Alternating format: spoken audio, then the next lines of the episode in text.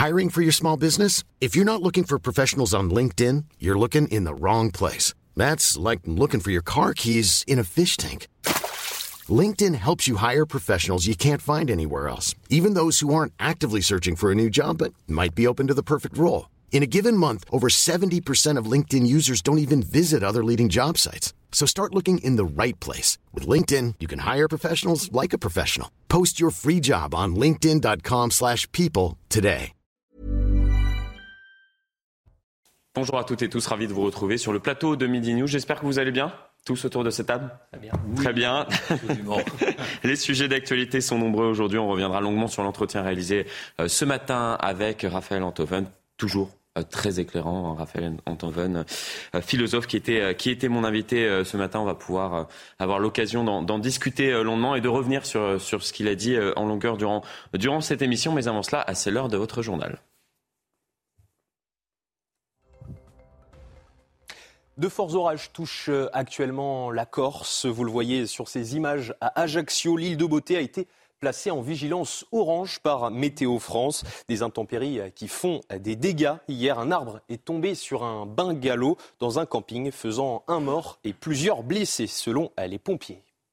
En déplacement à Créteil, hier, Gérald Darmanin s'est exprimé au sujet des rodéos urbains. Le ministre de l'Intérieur a notamment détaillé le travail mené par les forces de l'ordre contre ce fléau. Écoutez. Il s'agit de véritables actes qui sont souvent criminels, puisqu'ils viennent mettre en danger la vie d'autrui, renverser euh, des personnes âgées, euh, des femmes, des enfants, on l'a encore vu très récemment à Pontoise, qui sont responsables d'homicides. Euh, sont à condamner et sont évidemment à pourchasser. On n'a pas euh, faibli. En 2021, on était à 9800 contrôles dans l'année, avec déjà des, j'ai doté les chiffres, 1345 interpellations pour des gens qui étaient responsables de rodéo. Et déjà cette année, alors que nous sommes euh, au, moitié de l'année 2022, on est à 16 000 opérations et nous avons déjà 2200 interpellés et 1800 engins saisis. Pour le 78e anniversaire de la libération de Borne, les Mimosas, Emmanuel Macron est attendu ce vendredi. Il s'agira de sa première apparition publique deux semaines après s'être retiré au fort de Brégançon. Retour sur un été, un été discret pardon, avec Geoffrey Defebvre. Été 2019, Emmanuel Macron profitait d'un bain de foule à Bormes-les-Mimosas. Été 2021, il répondait à des questions d'internautes sur TikTok. Cette année, le président est resté muet, muret dans le fort de Brégançon. Seule apparition publique, mi-août en Gironde, pour soutenir les pompiers luttant contre les incendies. Sur le plan international, Emmanuel Macron s'est entretenu mardi dernier avec le président ukrainien Volodymyr Zelensky sur la situation à la centrale nucléaire de Zaporizhia. Le président fera son grand retour demain pour le 78e anniversaire de la libération de Bormes-les-Mimosas, avant de rejoindre Paris la semaine prochaine pour le Conseil des ministres de rentrée. Dans deux semaines, les élèves retrouveront le banc de l'école et qui dit rentrée dit fourniture scolaire, mais avec l'augmentation générale des prix cette année, ces achats pèsent sur le pouvoir d'achat des Français. Exemple avec ce reportage de Jean-Luc Thomas. Comme dans tous les circuits de vente, dans cette papeterie indépendante, les cahiers, stylos ou feuilles blanches font considérablement augmenter la note de rentrée scolaire, plus 5% en moyenne cette année. On fait attention à ce qu'on achète. Comme tous les parents, je cherche un peu euh, le prix le plus intéressant. Je prends juste ce qui est sur la liste. La douloureuse. Des parents très attentifs au choix de leurs enfants, le superflu est passé de mode. Les clients, cette année, se montrent euh, très attentifs à leur budget. Ils veulent faire un maximum d'économies et faire la rentrée des classes la moins chère possible. Même constat chez ce spécialiste de fourniture discount par Internet. Une autre tendance trace rapidement sa route. Les ventes d'articles écolos explosent, déjà 20% des achats. On a vraiment une augmentation de la demande et des ventes sur les produits éco-responsables, les produits verts les produits recyclés, les produits recyclables. Il y a également un retour euh, aux achats euh, intelligents pour moi, c'est-à-dire quand on a besoin de trois crayons rouges, on achète trois crayons rouges, on n'achète pas un lot. Depuis le 16 août, date de versement de la prime de rentrée scolaire, ce site de vente d'articles scolaires par Internet fait le plein. Chaque jour, 10 000 colis partent de cet entrepôt. Et puis Nairo Quintana disqualifié du Tour de France. Le Colombien a été contrôlé positif à deux reprises au tramadol, un puissant antidouleur interdit en course par l'UCI depuis 2019. Le coureur d'Arkea Samsic a 10 jours pour faire appel de cette décision. Voilà Florian pour l'essentiel de l'actualité. Merci beaucoup. On vous retrouve euh, d'ici une petite trentaine de minutes pour un nouveau point sur l'actualité. Euh, d'ici là, euh, c'est l'heure du débat avec mes invités. Avec moi pendant 1h30 autour de, cette table, Jean Messia, président de l'Institut Apollon. À vos côtés, Gérard Vespierre, conférencier en géopolitique. Bonjour à vous deux. Frédéric Durand, vous êtes également autour de cette table. Vous êtes directeur de la revue L'Inspiration politique. Et Nicolas Corato, président du Cercle de réflexion place de la République. Bonjour, également euh, à vous deux. Je souhaitais débuter euh, cette émission euh, par cette vidéo qui a été publiée par la Commission européenne pour la Journée internationale de, de la jeunesse, célébrée chaque année le 12 août. Dès les premières images du clip, on remarque la présence de membres du Forum des organisations européennes musulmanes de jeunes et d'étudiants, le FEMISO, qui est un organisme financé par l'Union européenne. L'action de cet organisme en Europe consiste en un lobbying, notamment à travers des campagnes de communication et d'affichage en faveur de la liberté euh, de porter le voile, l'organisation de séminaires pour apprendre à dénoncer tout discours mettant en cause la présence de l'islam en Europe. On va en parler euh, tous ensemble, mais avant cela, regardez ce reportage signé Michael Dos Santos qui vous résume la situation. Dans cette vidéo postée sur les réseaux sociaux, Ursula von der Leyen salue l'engagement des jeunes Européens. Parmi les associations mises à l'honneur par la présidente de la Commission européenne, l'une d'entre elles surprend, le FEMISO, le Forum des jeunes musulmans européens. Proche des frères musulmans, ces objectifs font souvent l'objet de nombreuses critiques. En novembre dernier, le FEMISO avait fait la promotion du hijab avec le soutien de l'Union européenne, un relais vivement critiqué par Marlène Schiappa. Un petit tour sur les réseaux sociaux de cette organisation permet de voir à quel point ils tiennent des propos agressifs vis-à-vis -vis de la France, blâmant la France et l'accablant de tous les maux. Ces dernières années, le FEMISO a attaqué plusieurs fois le vote de loi française. Parmi elles, celle sur le port des signes religieux ostensibles à l'école ou encore celle sur l'interdiction du port du voile intégral dans l'espace public. Des critiques qui n'ont pas empêché l'Union européenne de la financer. Au total, 210 000 euros ont été versés depuis 2007. Est-ce que cela vous choque autour de, cette table de faire la, promotion de, telles organisations ou non? Bah, C'est-à-dire les frères musulmans. Euh, euh, doivent rigoler en douce, puisqu'ils n'ont même plus de taquilla à faire pour faire avancer leur, euh, agenda politico-religieux, puisque non seulement euh, ils sont reconnus, institutionnalisés à travers ces images, mais en plus ils sont financés. Donc c'est du à hauteur de 210 000 euros depuis, depuis une quinzaine d'années. Donc c'est du pain béni. Je pense que l'Union européenne, en fait, ne, sait pas ce qu'est l'identité. Elle ne sait pas ce qu'est l'identité européenne. Elle, elle, ne sait pas ce, ce que sont les identités européenne. L'Union européenne et sa Commission considèrent finalement que l'Europe, c'est un vaste marché euh, où euh, les individus ne sont que des agents économiques, sans histoire, sans culture, euh, sans différence. Hmm. et donc ce sont des agents interchangeables. C'est-à-dire que finalement, si démographiquement, un peu comme dans la logique de Merkel, il manquait 2 millions de travailleurs allemands, bah, qu'à cela ne tienne, remplaçons-les par 2 millions de Syriens. C'est pareil. Ce sont des agents économiques, mmh. consommateurs, producteurs, sans racines. Il n'y a pas de point de vue vernaculaire. Alors, toute cette, organisation-là, j'aimerais savoir comment les gens qui sont derrière cette organisation-là réagiraient à la moindre expression alter-identitaire dans un pays arabo-musulman. Je peux vous dire que le discours ne sera pas du tout le même.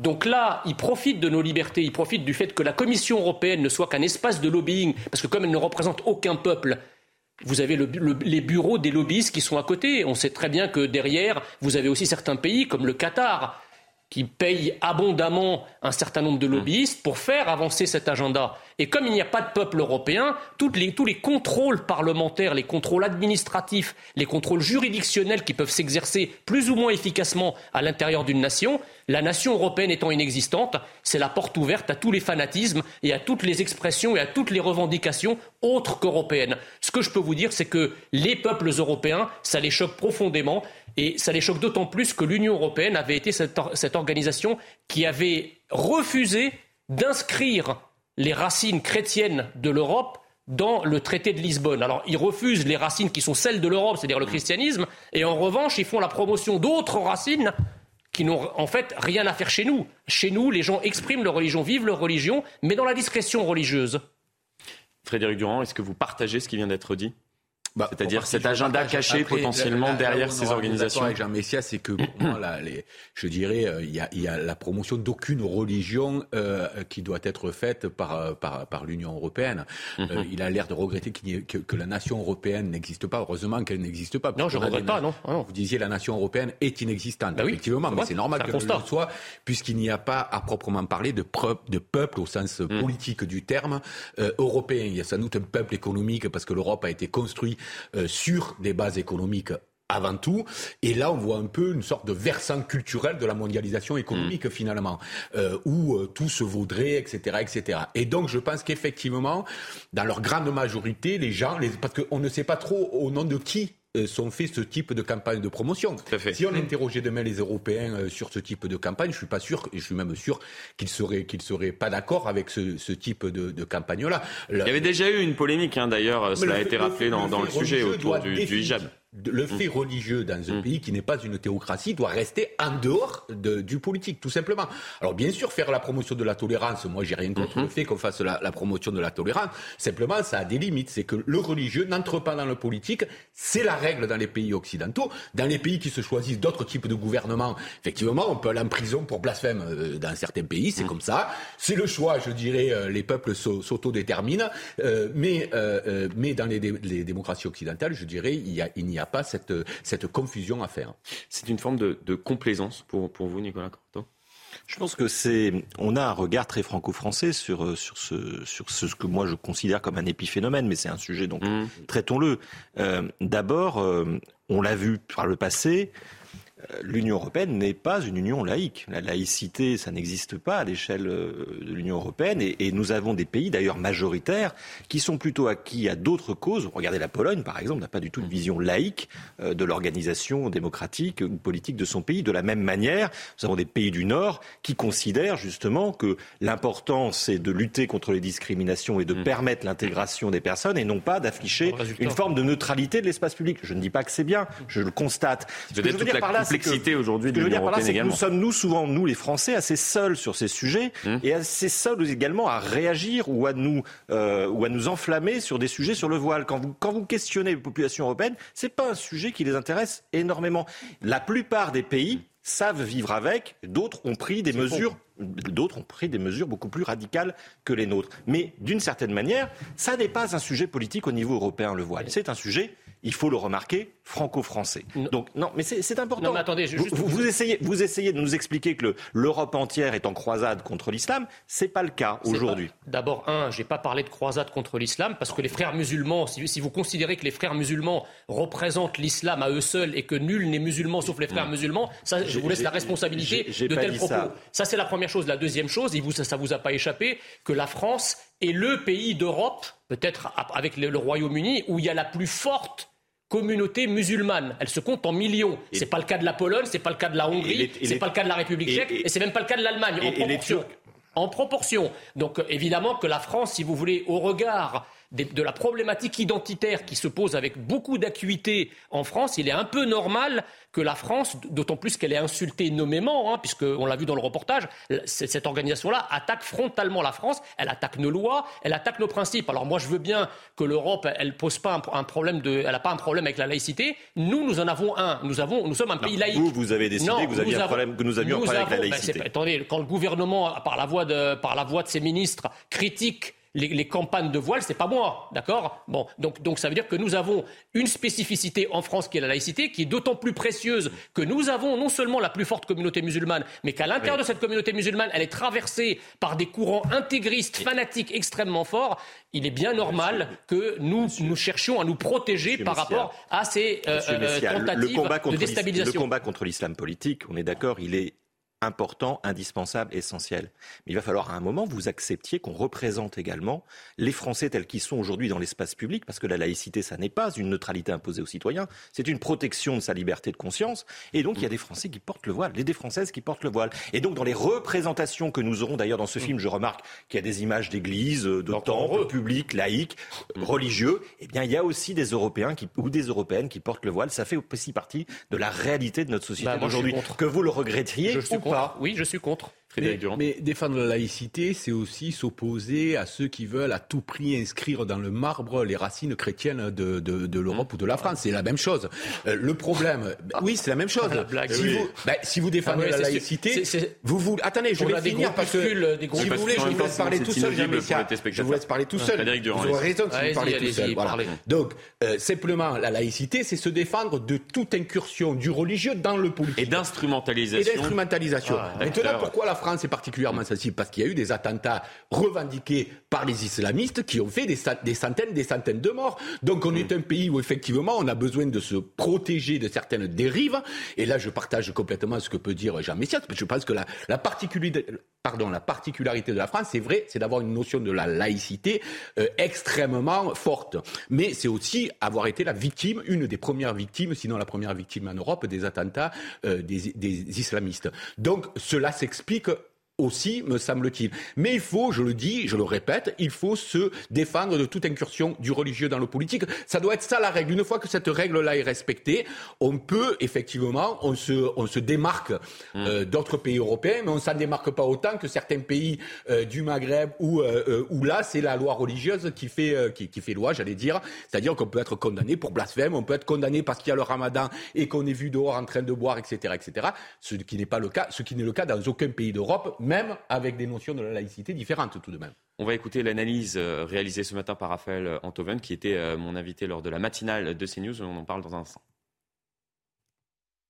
C'est gravissime ce qui se passe en Europe. Hein. Euh, mais, mais mmh. si on va au-delà de la question européenne, nous n'avons pas envie de penser que nous sommes en guerre. Nous n'avons pas envie de penser qu'il y a des gens qui veulent détruire notre mode de vie.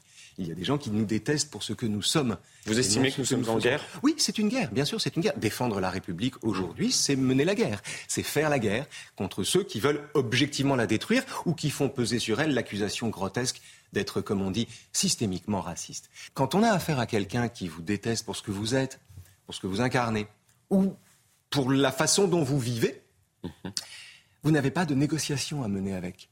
On ne discute pas avec une personne comme ça, on la combat. Vous partagez euh, ce qui vient d'être dit? Bah, Oui, euh, évidemment. Euh, on est en guerre. si vous voulez. et il fait le distinguo entre les personnes qui, bien évidemment, pratiquent leur religion et les personnes qui cherchent à instrumentaliser ces personnes-là qui pratiquent leur, religion quotidienne. il a tout à fait raison. Et d'ailleurs, je, m'inscris en faux contre cette espèce de, de, de, de gloubi-boulga où on va parler, si vous voulez, du fait religieux dans son ensemble, mmh. un peu comme euh, l'a effleuré euh, euh, M. Durand il y a un instant. C'est-à-dire que ce n'est pas le fait religieux, c'est pas la religion. Par exemple, quand Emmanuel Macron tweet après l'agression de Salman Rushdie, c'est l'obscurantisme comme si l'obscurantisme n'avait aucune origine, n'avait aucun qualificatif. Non, il faut dire les choses telles qu'elles sont. Il y a un islam radical et politique qui pose problème et, seul lui pose le, les, problèmes. Il n'y a pas de communautarisme catholique. On n'a pas vu des gens brandir mm. des couteaux en, criant Jésus est grand, pas plus que des juifs orthodoxes euh, euh, faire irruption dans, dans une gare euh, au, cri de gloire à Yahvé. Donc il faut, faut arrêter, si vous voulez, mm. ce relativisme qui noie le poisson parce que quand on veut combattre un ennemi, eh bien, il faut d'abord le nommer et ensuite le définir et ensuite le combattre. Si on refuse de voir ce que l'on voit et si on, s'acharne à garder un compas dans l'œil, euh, le compas, on ferait mieux de le planter dans, dans, les revendications de nos ennemis plutôt que de le planter dans les, dans, les yeux pour, pour pratiquer une cécité militante. Justement, pour Allez-y. Euh, non, mais il y a une notion de relativisme que je ne comprends pas. La laïcité, euh, moi, je n'ai pas parlé de laïcité comme de fait euh, relatif. je dis juste, mmh. la laïcité, c'est tenir en dehors de la chose publique la, religion. Voilà, c'est une affaire privée. Maintenant, prenons le cas de, ce, de cet imam qu'on n'a pas pu expulser, au, voilà, au prétexte que le, est-ce que politiquement, cet individu qui tenait les propos qu'il tenait devait être expulsé? La réponse est oui, politiquement.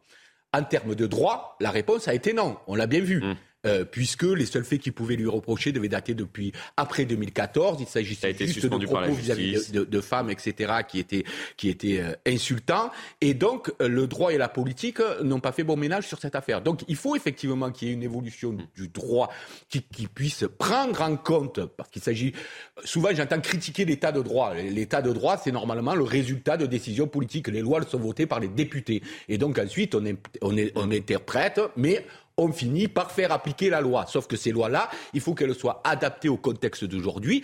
Avec, vous savez, les gens, euh, dans leur immense majorité, en vérité, en France, ne sont pas des gens euh, particulièrement racistes. Ils sont inquiets. Euh, on vit dans un pays où il y a un taux de chômage extrêmement élevé. Les gens ont peur pour leur avenir, pour l'avenir de leurs enfants. Globalement, ils sont raisonnables. Vous voyez ce qui s'est passé sur l'Europe. Les gens ont voté pour l'Europe au départ. Et ensuite, ils ont voté contre en 2005. On a foutu leur vote à la poubelle en 2005.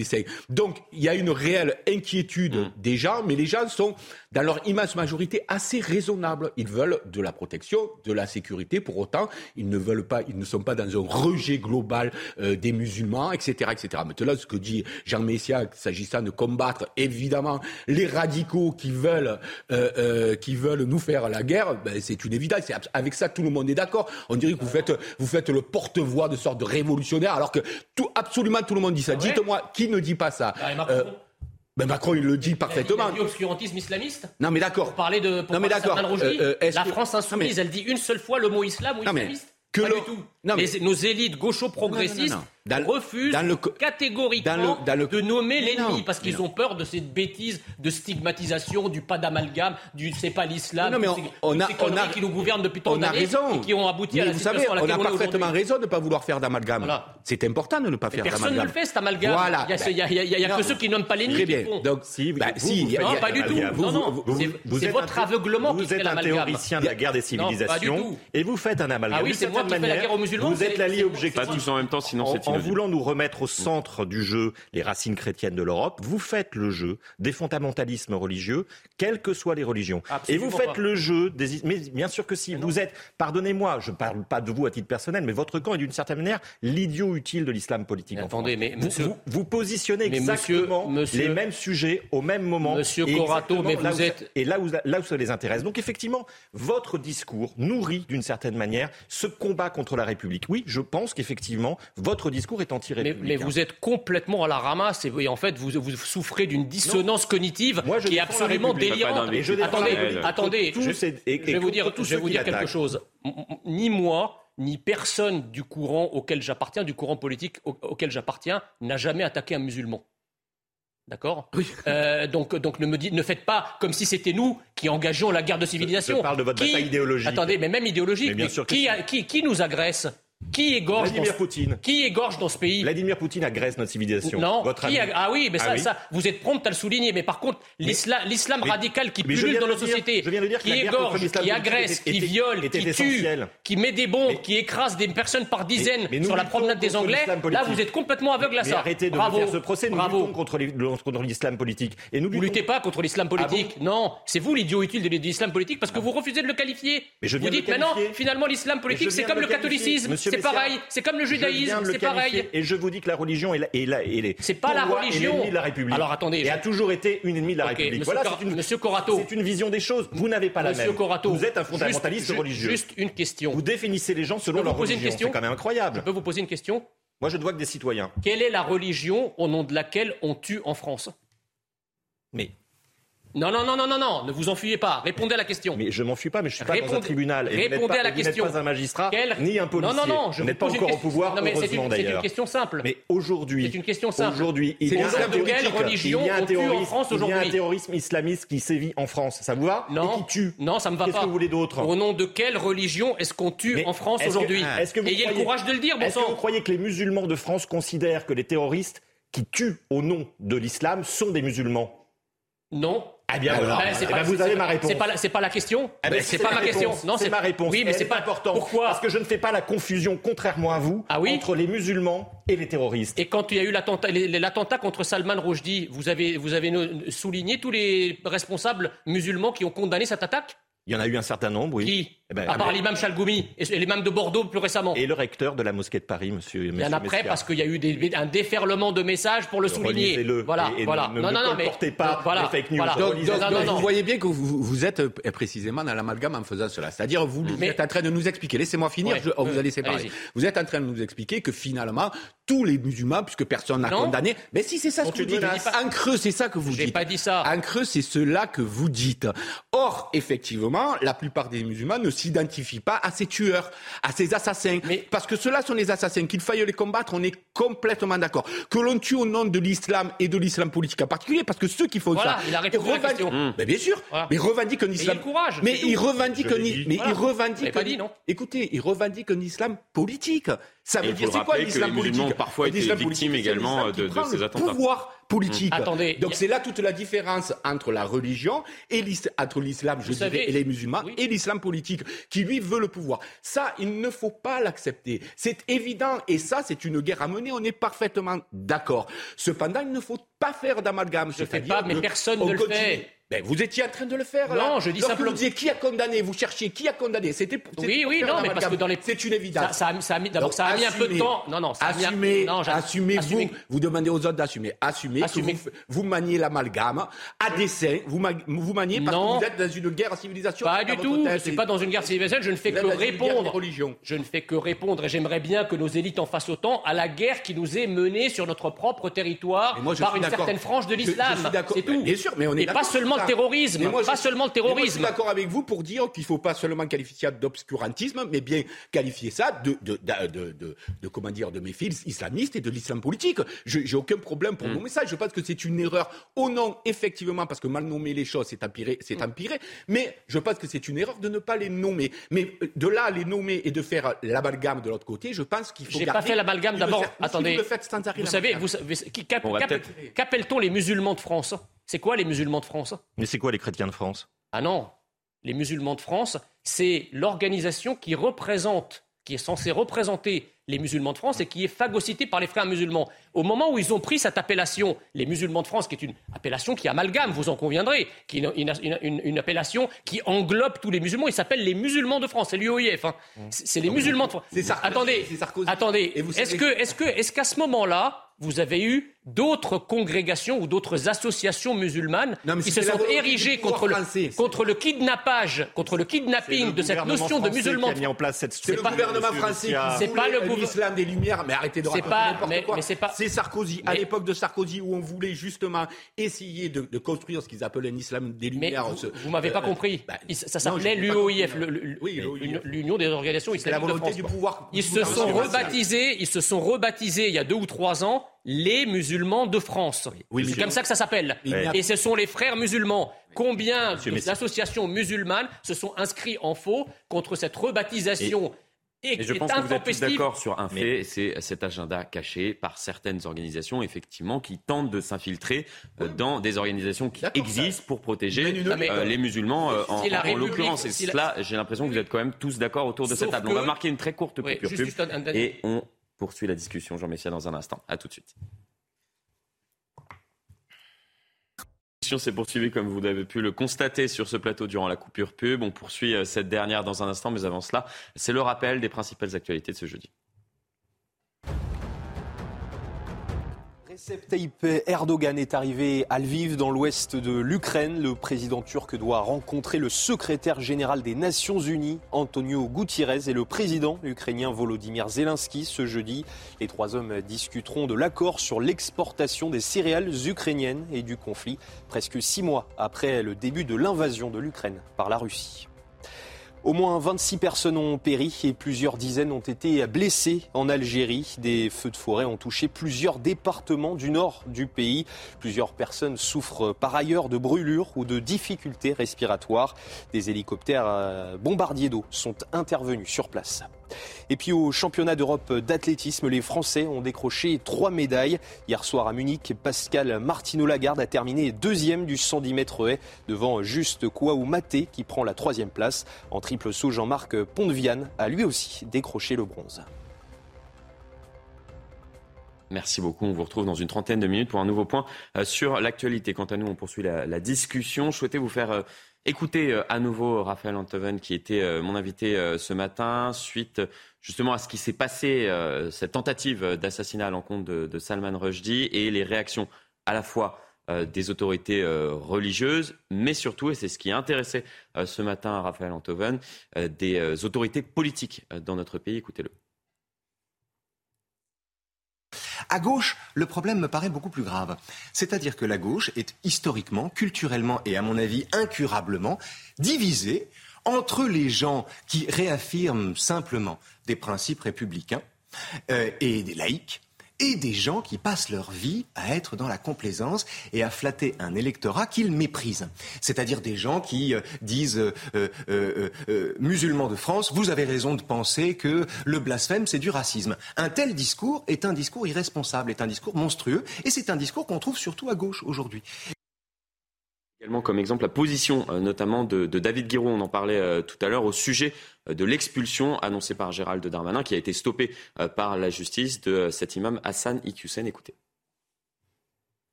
Prenez par exemple David Guiraud.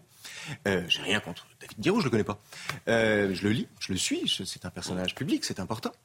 David Guiraud était vent debout au nom de l'état de droit, faudrait discuter, contre l'expulsion possible de l'imam Hassan Iqiyoussen, un imam homophobe, antisémite. Bon. David Guiraud n'a pas eu un mot après l'agression de Salman Rushdie. Qu'est-ce qui se passe quand on est un responsable politique? Mais même, qu'est-ce qui se passe en soi quand on est un responsable politique et qu'on représente des gens et qu'on cherche à les flatter au point de prendre la défense d'un imam homophobe et de se taire prudemment quand un écrivain condamné à mort depuis plus de 30 ans est agressé au couteau et est entre la vie et la mort. Comment on vit ça? Comment ça se passe? Faut-il que la politique soit faustienne pour qu'on cède à ce genre de, d'émissions. Nicolas Corato, est-ce que nous sommes face à deux gauches dans notre pays? Non, je ne le crois pas. Hum. Euh, nous sommes face à, une bataille idéologique menée aussi par des gens comme Raphaël Enthoven, qui est quand même le philosophe du bloc bourgeois, hein, du statu quo.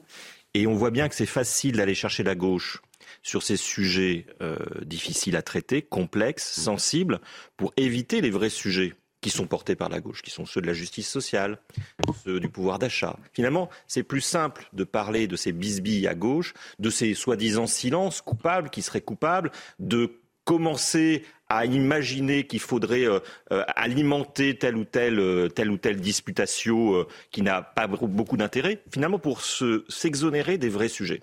Et moi, je pense qu'à un moment, il faut qu'idéologiquement, la gauche puisse répondre à ça. Comment elle peut répondre? Elle peut répondre en clarifiant sa position une fois pour toutes. Je veux dire, l'attentat. il est peut-être là le problème. Non, mais l'attentat contre Salman Rushdie, c'est inacceptable, insupportable, et c'est une offense à ce que nous sommes. Et il y a 30 ans, je pense que n'est pas qu'une question de gauche ou droite. Je pense qu'il y a 30 ans, moi je me souviens des réactions il y a 30 ans euh, sur la fatwa de Salman Rushdie, elle avait été beaucoup plus massive et je pense concernante pour l'ensemble des Français et de la société française qu'aujourd'hui. Je ne parle pas que de la classe politique, je parle aussi de nos consciences citoyennes. Je pense qu'il y a 30 ans, on n'aurait pas réagi finalement avec la passivité qu'il a nôtre aujourd'hui par rapport à ce qui s'est passé aux États-Unis euh, il, y a, une semaine.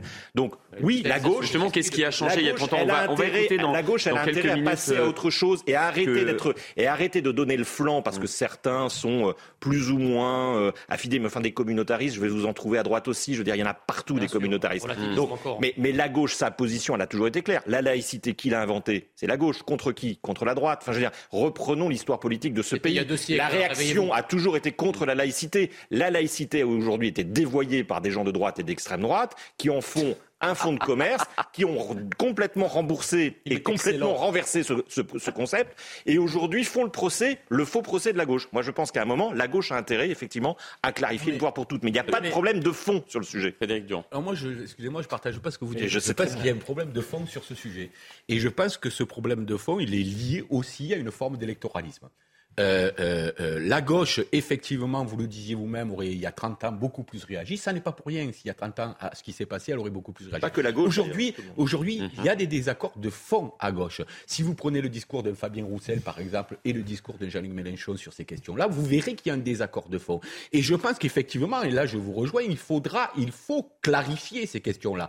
Pourquoi? Moi, je vous invite à lire le petit livre de, je, je, connais plus l'auteur, qui était un, professeur de littérature qui, qui parlait de la, la diversité contre l'égalité, parce que tout ça nous vient des, des États-Unis, euh, euh, euh, et qui, il y a une forme de, une, une, partie de la gauche qui a confondu à un moment donné la lutte contre les discriminations avec la lutte pour l'égalité, par exemple. Et on a tout mis un peu dans le même saut. Lui dit, par exemple, oui, c'est vrai, il y a plus de noirs dans les universités euh, américaines, mais il y a toujours aussi peu de pauvres. Là est, posée la question pour la gauche. C'est-à-dire que si on confond les combats, si à un moment donné on confond, disque, ben évidemment, vous savez, le, tout le discours de, de, de sectionnalisme, il est là. Il est de dire, finalement, vous êtes noir, vous êtes une victime, même si vous êtes euh, finalement président des États-Unis, si vous êtes Obama. Ben non, ça n'est pas vrai. Et la gauche, elle ne peut pas s'associer à ce type de discours-là. Et la discrimination, c'est pas la même chose que les inégalités. Et la gauche, elle doit reprendre le combat, euh, un combat républicain pour l'égalité. Voilà ce qu'elle ne fait plus aujourd'hui, et voilà pourquoi elle est divisée. Et pourquoi elle est divisée encore? Et j'en reviens à ces questions d'électoralisme, parce que aussi la, la LFI, je pense, fait beaucoup de voix dans les, endroits où il y a beaucoup, euh, où le fait religieux est important. Vous avez que regarder tous les, toute la Seine-Saint-Denis, par exemple, tous les députés euh, LFI euh, le, le remportent là. Donc je pense qu'il y a un lien, et ce que je trouve terrible, au silence, au silence d'une partie de la gauche sur ce genre de choses et sur leur, électorat. Bah. Et je suis dépité de le dire parce que je me considère comme étant profondément de gauche, bah mais je pense que je ne suis pas du tout de cette gauche-là. C'est pour ça que lorsque vous disiez il y a deux blocs qui se dessinent, malheureusement, je le crois et je le regrette. Alors peut-être arriverons-nous à, éclaircir les choses, mais moi je ne fais pas partie de cette gauche. Bah, il, y a, là, je rejoins ce que dit Frédéric Durand. Je ne suis pas d'accord avec tout ce que dit Frédéric Durand, mais en tout cas sur les aspects économiques et sociaux, je suis d'accord avec lui, et même sur la, lutte contre l'islam radical, etc. Mais il y a vraiment deux gauches. Il y a une gauche, on va dire, qui a les yeux à peu près ouverts, ou en tout cas qui tente de les ouvrir, et il y a une gauche aveugle non seulement qui est aveugle, mais qui pratique une cécité militante. Elle veut rester aveugle. D'accord? Donc ça c'est, ça, c'est la première chose. La deuxième chose, vous posiez une question très intéressante. Pourquoi, il y a 30 ans, euh, lorsqu'il y a eu la fatwa contre Salman Rushdie, effectivement, on a eu un, concert de condamnation, euh, et, c'est, heureux qu'il en fût ainsi à l'époque. Pourquoi aujourd'hui ce n'est pas le cas? Ben Parce que justement, en 30 ans, le visage de la France a changé, et ses mentalités aussi nous avons une islamisation des esprits en France, un islamo-gauchisme qui est majoritaire dans les relais d'opinion, dans les médias et dans le système idéologique qui gouverne la France. le peuple. Et qui est favorisé par des gens comme vous. Donc ne, vous ne, participez pas à créer un phénomène pour venir ensuite, en, ne faites pas le mien, pour, venir ensuite en regretter les causes. Et ensuite, quand vous dites que Raphaël Enthoven est un et les représentants du bloc bourgeois, là, ça vous là, ça vous dérange pas de mettre des étiquettes. Par ah, contre, si on vous dit que vous êtes un islamo-gauchiste, là, vous allez nous faire la danse de Saint-Guy, la danse des je ne pas d'attaque personnelle. Voilà, dire que, que vous me traitiez d'islamo-gauchiste, ça ne me fait absolument, absolument aucun effet. Bah, c'est normal, c'est la vérité. Et, je vais vous dire, je me méfie toujours quand des gens d'extrême droite essaient de qualifier la meilleure, la bah, gauche la tarte à la crème, l'extrême droite. Non mais vous, ah, vous je ne pense que ça n'intéresse pas les téléspectateurs de savoir qui est d'extrême droite, d'extrême gauche, islamo-gauchiste. Ce qui est intéressant, c'est de poursuivre la discussion sur des débats. J'ai pas dit ça, mais juste un point sur, euh, sur la gauche et sur, euh, et sur ce débat-là. Euh, c'est un sujet qui, anime beaucoup vos plateaux, mais finalement, la NUPES, et c'est assez intéressant, on était condamné à l'échec. On va voir d'ailleurs ce que ça donne dans quelques mois. On avait prédit que ça ne marcherait pas, qu'ils n'arriveraient jamais à s'entendre, qu'ils n'arriveraient jamais à s'unir. Finalement, ce sujet-là, on arrive à le traiter différemment, mais sur l'essentiel, la gauche a un projet qu'elle oppose aujourd'hui comme une alternative à celui de M. Macron, voire même au projet que vous portez, vous, à l'extrême droite. Et c'est peut-être ça qui vous dérange. C'est que sur les sujets. Ça son projet. Je, vais vous, je vais vous dire le vrai sujet. C'est qu'en fait, les Français aujourd'hui sont plus attentifs aux problèmes sociaux et économiques qu'aux sujets de civilisation que vous essayez de porter et qui n'ont recueilli que 7%, que 7% aux élections présidentielles.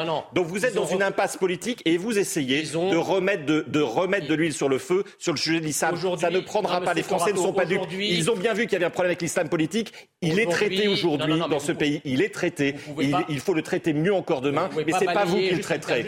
Et vous n'êtes pas la solution qui a été identifiée. Ce qui s'est passé justement il y a une trentaine d'années, puisqu'on y faisait référence. Pardon. Vous pouvez pas balayer d'un revers de la main hum. le malaise identitaire profond et civilisationnel profond qui traverse la France. C'est pas, c'est pas parce que pas la réalité. C'est pas parce que pendant la campagne présidentielle, tous les médias ont tout fait pour nous faire passer le ah. pouvoir d'achat au premier rang des préoccupations des Français. On a vu que c'est une préoccupation majeure des Français et on va le voir également avec cette Le pouvoir d'achat, ça va. Je dis pas ça. Pas tous en même temps. Actuellement, c'est inaudible. C'est inaudible. Frédéric, juste, juste. Je pense qu'à gauche, il y a eu un déni de l'islam politique à gauche. Oui, il existe, il a existé et il existe toujours ce, ce, ce, ce déni-là. Et la droite et l'extrême droite en ont profité pour faire un déni social derrière. C'est-à-dire, c'était déni, bien sûr. Mais le RN a été élu là-dessus. Qu'est-ce que vous Non, ne parlez pas du RN, je vous parle de votre parti. Ah, parce que le RN n'est plus d'extrême droite. Je vous parle de. Mais, Marine Le Pen, elle n'est plus d'extrême droite. opportuniste. Voilà. Mais vous êtes de quel parti Est-ce que vous êtes tous en même temps, c'est on va tenter d'avancer. Mais attendez, il y a un mois, Marine Le Pen était d'extrême droite. Il y a un mois, vous. Il y a un mois, vous C'est devenu une déesse grecque maintenant. D'accord. Si la gauche, si la gauche a double Marine Le Pen, c'est fabuleux. Il y a un mois, vous descendiez en flèche Marine Le Pen justement pour ce programme ah, social. et aujourd'hui. Ah, moi, j'ai jamais. Non, non, non, non, j'ai jamais descendu. Je vais, je vais tenter de vous apaiser. On va écouter Isabelle Adjani dans un instant.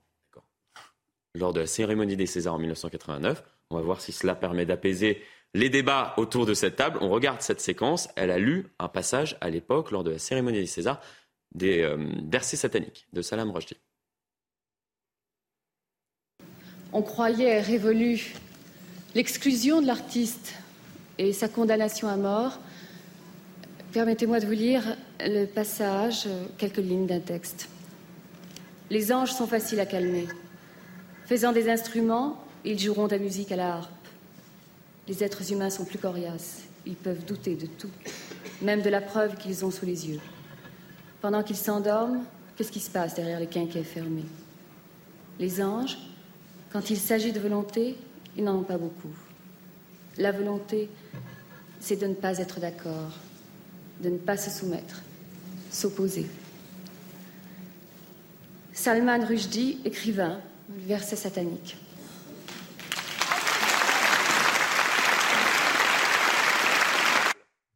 Bah, à l'époque, voilà, voilà ce qu'on ah. pouvait dire lors de, cérémonies euh, des, des Césars. Raphaël Enthoven a, publié un, édito euh, dans, dans le journal hebdomadaire euh, Frontière et il estime qu'aujourd'hui, si elle faisait à nouveau euh, cela, Isabelle Adjani serait traitée de raciste. Eh, c'est exactement ce que j'allais vous dire. C'est-à-dire qu'aujourd'hui, l'idéologie islamo-diversitaire qui nous gouverne, et notamment qui est omniprésente, sinon omnipotente dans le showbiz. Vous êtes un petit peu caricatural. Ah bah pas du tout, pas hmm. du tout. Je pense que il a, Raphaël Enthoven a parfaitement raison, j'enlèverai pas une virgule il serait, elle serait aujourd'hui clouée au pilori pour stigmatisation, amalgame, fanatisme, etc. Pardonnez-moi, là on est en train de faire d'une spéculation, on fait peut-être que euh, Raphaël Toven le pense, peut-être que Jean Messia le pense, mmh. moi je ne le pense pas du tout. Moi je pense qu'aujourd'hui, si Vous êtes acteur Pardon Vous êtes acteur, vous êtes du showbiz. Et vous non. Alors Et vous ben alors Et vous Donc moi je ne le pense pas du tout. Je pense que euh, euh, je pense qu'aujourd'hui ça pourrait être dit, ça être cloué au, au pilori ou être traité de raciste. Le problème c'est que ça n'est pas dit. C'est plutôt ça notre problème. Euh, euh, euh, je pense que ça, devrait être dit et redit. Si vous voulez. Bah oui. Et on en revient à ce besoin d'un éclaircissement de la, pensée de certains acteurs politiques, notamment. Je, je, pense, que Raphaël Eltoven participe d'un autre monde. Moi, je fais partie des millions de Français qui, le 7 janvier 2015, sont descendus dans la rue pour défendre la liberté d'expression après des attentats de Charlie. Je pense qu'on a été nombreux autour de ce, autour de, autour de ce plateau y être. C'était pas il y a 30 ans et nous étions des millions dans la rue. Et personne n'a eu peur d'aller dans la rue pour défendre la liberté d'expression. Mmh. Je veux dire, aujourd'hui, des marques de défense de la liberté d'expression, parce que c'est de ça dont il est question avec les versets sataniques. Bah, la, France, la, France, insoumise a viré sa cutie depuis. c'est le moins qu'on puisse dire. Mais vous racontez. Elle est plus Charlie. Quoi. Elle est plus Charlie. Mais vous racontez. Ah non, non, non. Faire non, plus, euh, mais enfin, pardon. Elle, n'est plus Charlie. Pardon, mais enfin, je vais vous dire, la gauche, elle a toujours défendu, elle a toujours défendu la liberté d'expression de Charlie jusqu'à minute. Donc il n'y a pas de difficulté là-dessus. Mélenchon n'a pas soutenu par la suite. Ce qui n'était pas le cas il y a une trentaine d'années, on pratique de l'autocensure pour tenter d'éviter. Mais c'est une erreur. Mais je pas le pas de vague. Mais oui. Parce que au prétexte de ne pas vouloir faire de vague, effectivement, euh, on entretient la confusion et l'amalgame. C'est là le problème, c'est qu'il faut être extrêmement clair sur ces questions-là. Oui, Salman Rushdie l'attaque, c'était hum. un islamiste radical, quelqu'un qui euh, admirait l'ayatollah le, Khomeini, etc., qui l'a attaqué. Et c'est au nom de ça qu'il l'a fait d'ailleurs. Parce que peut-être si l'Iran avait enlevé la fatwa sur euh, Salman Rushdie, il n'aurait pas été attaqué. Donc il faut être extrême. Mais je vois pas où est le problème pour la gauche. Laissez-moi finir. Je vois pas où est le problème pour la gauche. Elle s'honorerait en ayant ce comportement-là. Et elle pourrait enfin replacer au centre euh, du jeu les questions sociales. Parce que le fait d'être en permanence en polémique sur ces questions identitaires, ces questions religieuses, etc., empêche de voir aussi, c'est pour ça que je parlais tout à l'heure d'aveuglement par rapport à la question sociale. Pourtant, les Français ils poussent, ils le disent, les Français, que le pouvoir d'achat, la santé, etc., sont des questions importantes. Mais cette, cette, le fait de ne pas vouloir D'autant plus aujourd'hui avec cette euh, inflation. Tout à fait. Le, fait de ne pas vouloir se prononcer extrêmement clairement sur ces questions-là nous empêche d'avoir ce vrai débat-là. Il faut évacuer ce débat-là. Il est très clair. Euh, euh, il y a un islamisme politique une personnalité l'a fait hein, durant la campagne présidentielle. Oui. Fabien Roussel. Oui, par exemple. et je pense que c'est la bonne ligne, c'est la ligne à tenir pour enfin pouvoir parler des vrais sujets. Et Fabien Roussel fait partie de la NUP. Hein. tout à fait. Je voudrais juste réagir par rapport à ce que vous avez dit tout à l'heure, parce qu'en en fait, la gauche, en tout cas une certaine gauche, est capable de, de, de mobiliser la notion d'état de droit euh, pour défendre tout ce qui est contre l'État, contre le droit et in fine contre la France. Quand vous dites qu'effectivement la NUPES, et notamment par la voix euh, de David Guiraud, enfin c'est pas vous qui l'avez dit, mais on l'a entendu, mhm. par la voix de David Guiraud, défend finalement l'arrêté, enfin en tout cas la décision du juge de ne pas expulser. C'est du clientélisme. Euh, mais non, pas du tout, parce qu'en fait il le fait sur un argument juridique très simple. Il dit ce gars-là, il n'a jamais été condamné par une juridiction sur les, les choses qu'on lui reproche. C'est-à-dire, aucune juridiction ne l'a jamais condamné pour antisémitisme, qui est, qui est un, délit, comme vous le savez, aucune homophobie, etc. Il n'a pas été condamné. Donc, il, regarde la décision de Darmanin de l'expulser comme, une, comme une, expulsion arbitraire et discrétionnaire, qui n'a rien à voir avec l'état de droit. Mais c'est curieux, quand le même Darmanin avait, avait dissous Génération identitaire, qui aussi n'avait jamais été condamné pour le deux moindre. sujets différents. Pas du tout, parce que non, non, non. Le hmm. fil rouge, c'est l'état de droit. Génération identitaire n'a jamais été condamnée pour ce qu'on lui reprochait, c'est-à-dire du racisme, du fascisme, euh, du rejet de l'autre, etc. Or, ça n'a pas empêché Gérald Darmanin de la dissoudre. Ils étaient où les gens de la France insoumise à l'époque pour dénoncer l'absence d'état de droit sur la question euh, Donc vous savez, le droit, hmm. comme dirait l'autre, le droit est droit. C'est-à-dire qu'il ne se contorsionne pas en fonction des désiderata et des délires idéologiques des uns et des autres. Monsieur Messia, vous, vous parlez d'une chose très importante qui est l'état de droit et vous parlez de, de choses importantes parce que moi je, je, considère que notre civilisation elle est fondée sur l'état de droit. Et je suis d'accord d'accord avec le fait que l'état de droit n'est pas immuable et que le droit évolue en fonction des majorités politiques et de la société.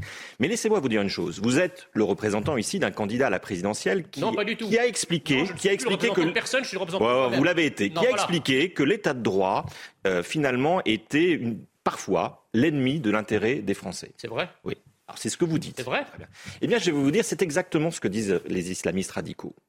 C'est exactement ce que disent tous ceux qui veulent défaire la République. Parce que je vais vous dire, en profitent. je vais vous dire, moi, je respecte les décisions de justice de ce pays. Moi, je respecte les lois de ce pays. On a le droit de les critiquer. Y compris, on a le droit de les critiquer. mais, mais on n'a pas le droit de dire, sauf à s'exclure du champ républicain, que l'état de droit va à l'encontre de l'intérêt des citoyens français. La Convention européenne des droits de l'homme vous, convient ou ne vous convient pas, c'est un sujet dont on peut débattre, mais vous ne pouvez pas dire que la Convention européenne des droits de l'homme, aujourd'hui, dessert l'intérêt des Mais vous êtes en pleine contradiction. Vous nous dites d'un côté que le droit et l'état de droit évoluent en fonction des majorités politiques. Or, aujourd'hui, nous avons une majorité politique. Eh bien, respectez, respectez l'état de droit tel qu'il est aujourd'hui. Vous vous inclurez dans le champ républicain. Ah bah.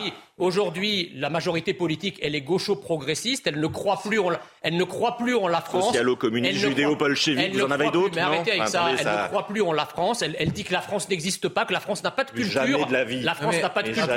La France n'a pas d'histoire. Donc, si vous voulez, aujourd'hui, avec effectivement toutes ces conventions internationales qui nous empêchent, y compris de virer nos pires ennemis, la preuve que moi, je ne suis pas d'accord. Elle nous protège aussi. oui. Eh vous savez. En tout cas, vous savez que les enfants adultérins, vous savez que les enfants adultérins aujourd'hui ont vu reconnaître leurs droits grâce à la Convention européenne des droits de l'homme. Vous le savez, ça Non, mais le moins qu'on puisse dire. Parlez aux Français qui sont issus de, relations adultérines, de l'état de droit et de ce que, ça leur apporte. C'est important, monsieur que ça de la France Ça fait tort. Ce qui vous donne tout à fait tort, c'est que la Cour européenne avait validé euh, avait invalidé la suspension de l'expulsion de l'imam. Ben oui, ben ça vous donne tort euh, immédiatement. et c'est la France qui a fait le contrat. Moi, je pense qu'il y a une grosse différence à te critiquer un certain nombre de lois, et c'est le rôle du politique, puisque s'ils veulent être au pouvoir, c'est pour faire d'autres lois, et critiquer l'état de droit. Ça n'est pas pareil. Et, là, y a, la, confusion elle a été faite avec, avec, avec intention de la part d'Éric Zemmour, par, par exemple, pendant l'élection présidentielle, en disant mais l'état de droit, regardez tout ce que nous, ça nous empêche de faire, etc. Mais sans état de droit, on ne vit plus dans une démocratie. Alors il faut faire attention à ce que nous disons.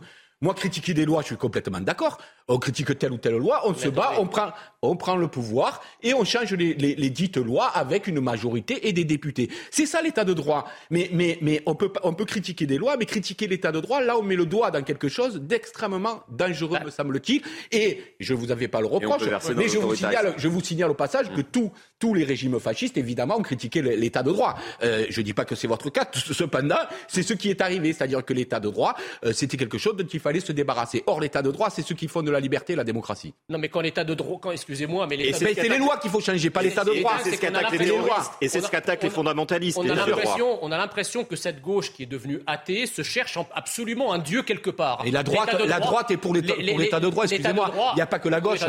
Voilà, il y a à peu près que l'extrême droite. Mais l'état de droit, l'état de droit, c'est pas une donnée du ciel. L'état de droit, c'est un construit. C'est un artefact c'est ce que qui évolue en fonction du temps. Quand à un moment l'état de droit permet l'invasion migratoire d'un pays, qu'elle nous interdit de virer, qu'elle nous interdit de virer euh, les gens, qu'elle interdit même de considérer qu'un clandestin sur notre. Non Jamais a toujours pas compris comment fonctionne une démocratie. Pour en démocratie, en démocratie, vous gagnez une majorité. En démocratie, en démocratie, en démocratie, vous gagnez une majorité. Vous faites pas 7%, vous gagnez une majorité. Une fois que vous avez cette majorité, vous avez assez de députés. normalement suffit plus parce que les eurolâtres que vous êtes, ah. eh, eh bien, eh bien, vous savez, pas, pas vous, Frédéric Durand, je le bah reconnais, mais le l'eurolâtre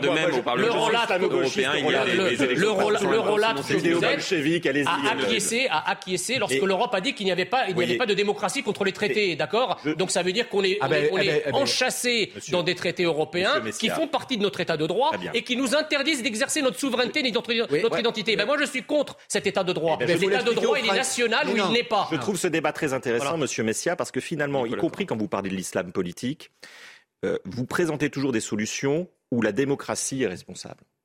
C'est-à-dire que vous dites que la démocratie. Non, mais votre discours qu'on entend très bien, c'est qu'à un moment, les démocraties sont trop faibles aujourd'hui pour lutter contre ces fléaux.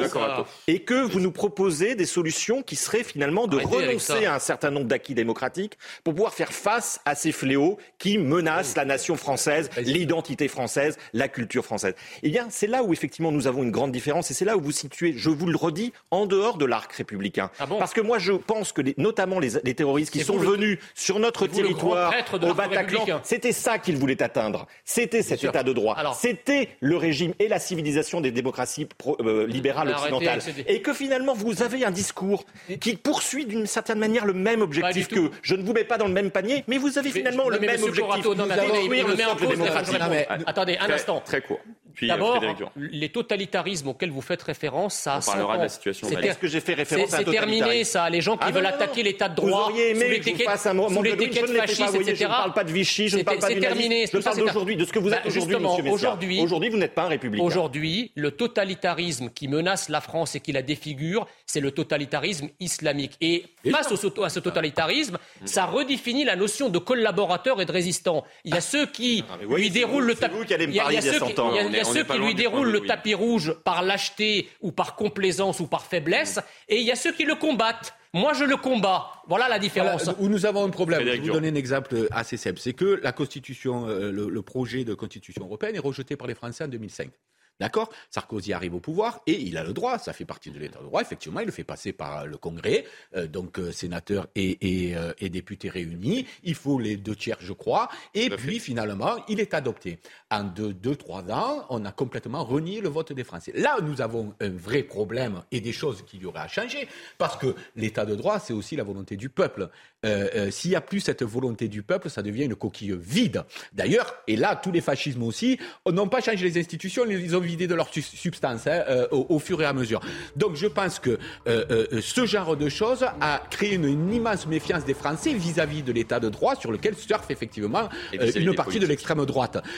parce que cet état, de droit apparaît parfois comme extrêmement injuste. Quand un peuple tout entier à 55% rejette un projet constitutionnel et qu'une poignée de, députés, de sénateurs l'adoptent contre la volonté du peuple, ça, ça, ça, ça défie la notion même d'état de droit. Et c'est sur ça qu'il faut travailler mais pas faire des, polémiques et faire des, des caricatures de l'état de droit, parce que l'état de droit, il continue de préserver notre liberté. On poursuit la discussion euh, dans un instant. On abordera notamment la situation au Mali avec vous, euh, Gérard Vespierre, alors que le dernier Français a quitté le sol malien en tout début de semaine. Bamako accuse dorénavant la France d'actes d'agression. On en parle dans un instant. Restez bien avec nous. À tout de suite. De retour sur le plateau de Midi News. Bonjour à vous si vous nous rejoignez à l'instant. Toujours en ma compagnie, Jean Messia, président de l'Institut euh, Apollon, Gérard Vespierre, conférencier en géopolitique, Frédéric Durand, euh, directeur de la revue L'Inspiration politique, et Nicolas Corato, président du Cercle de réflexion euh, Place de la République. Dans un instant, on abordera la situation actuellement au Mali. Mais avant cela, c'est le journal signé Adrien Spiteri. En Corse, le bilan s'alourdit après le passage des orages. Dans un tweet, le ministre de l'Intérieur, Gérald Darmanin, dit apporter son soutien aux habitants de l'île de Beauté, placée en vigilance orange par Météo France. Hier, un arbre est tombé sur un bungalow dans un camping, faisant trois morts et plusieurs blessés, selon les pompiers. Un projet d'arrêté pourrait légaliser les dark stores. L'info a été révélée, par Emmanuel Grégoire, premier adjoint du Parti socialiste à la mairie de Paris, chargé de l'urbanisme. Les dark stores, ce sont ces entrepôts ouverts par les acteurs de la livraison rapide de courses à domicile, des lieux de va-et-vient permanent de livreurs. Reportage sur place de Mathilde Ibanez, Laura Lestrat et Michael Dos Santos. Vitres dissimulées, absence de clients, voici les dark stores. Ces entrepôts de stockage pour les entreprises de livraison rapide à domicile envahissent les grandes villes françaises. Là, vous venez d'entendre les scooters, euh, c'est toutes les 20 secondes euh, euh, quand il y a énormément d'activité. Deux jours, mais aussi la nuit, scooters et vélos y multiplient les va-et-vient, un enfer pour les riverains. C'est un calvaire, on ne dort plus, ma gardienne ne dort plus, elle se lève tous les matins à 5 h et se couche à minuit. Agacés par les nuisances sonores, certains d'entre eux tentent d'y mettre fin en vain. Des intimidations, des menaces, des menaces de mort et des agressions. Une personne s'est tout, simplement fait euh, alpaguer, puis euh, l'agresseur d'ailleurs revient sur euh, les lieux. Il a été donc attrapé au cou et puis on lui a, demandé de bouger rue Roger, Roger Bacon, excusez-moi, pour ne pas que je filme. Une implantation illégale, parfois aux lourdes conséquences. Un entrepôt qui a transformé toute une rue, tout un quartier des propriétaires qui déménagent, des propriétaires qui n'arrivent pas à vendre leur appartement. Non, non, nous ne sommes pas dans des territoires occupés, je ne partirai pas. Selon le gouvernement, ce projet qui pourrait légaliser ces magasins fantômes est en cours d'élaboration. Une concertation avec les collectivités locales et les professionnels se déroule depuis six semaines. Le procès de Benjamin Mendy se poursuit au Royaume-Uni à Chester. Le défenseur français suspendu depuis un an par Manchester City comparaît pour huit viols, une tentative de viol et une agression sexuelle contre cette femme. Une des victimes a d'ailleurs raconté son agression hier. Les détails avec Clémence Barbier. Dans un message enregistré et diffusé hier lors de l'audience, la jeune femme de 32 ans anonyme raconte cette nuit d'octobre 2018. Après être sortie en boîte de nuit, elle rentre avec un ami au domicile de Benjamin Mendy. Le lendemain, alors qu'elle prenait euh, sa douche, l'ancien joueur de Manchester City est entré dans la pièce, puis l'a entraînée sur le lit. C'est à ce moment-là qu'il a tenté de la violer. Il s'est rapproché de près, je l'ai repoussé aussi fort que je pouvais. Qu'est-ce qui se passe? Est-ce que je dois crier? Cela ne servira à rien il est sur son territoire. Un récit glaçant qu'a pu entendre Benjamin Mendy ainsi que Louis Saa Maturi, sans aucun rapport avec l'ancien footballeur Louis Saa. Cet autre accusé, euh, lui aussi poursuivi pour euh, huit viols et agressions sexuelles sur huit femmes, des viols et des agressions euh, présumées hein, qui semblent avoir été organisés par les deux hommes. Dès le premier jour du procès, le procureur de Chester a qualifié le champion du monde français et Louis Sahamaturi de prédateur prêt à commettre de graves abus sexuels sur des victimes plus jeunes, vulnérables, terrifiées et isolées. Selon le représentant de l'accusation, hein, Louis Sahamaturi était chargé de trouver des jeunes femmes et euh, de créer des situations où elles pouvaient être violées et agressées sexuellement. Certaines d'entre elles avaient 17 euh, ou 18 ans, d'autres femmes étaient saoules et ne se souviennent plus de leur euh, soirée. Certaines d'entre elles ont vu leur téléphone portable confisqué et d'autres ont eu l'impression d'être enfermées dans des chambres. Benjamin Mendy nie toutes ces accusations. Il risque la prison à perpétuité. Et maintenant, place à votre journal des sports. Ce soir, c'est le jour J pour l'OGC Nice en Europa League. Les Aiglons affrontent le Maccabi Tel Aviv pour le compte des barrages allés de la compétition. Une compétition européenne en plus de la Ligue 1 qui use les organismes. Explication dans ce sujet. Votre programme avec Citia Immobilier. Pour tous vos projets, pensez Citia Immobilier. Bien chez soi.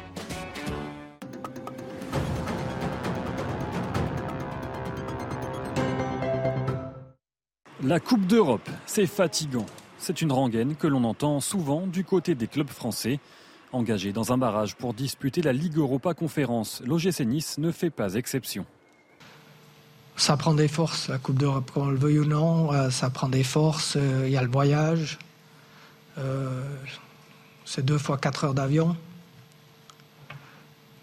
Et puis ben, un match tous les trois jours, quasiment. Avant même d'être assuré de disputer la compétition, Lucien Favre pointe déjà du doigt le calendrier potentiel en cas de qualification face au Maccabi Tel Aviv. Une semaine, deux semaines, ça va.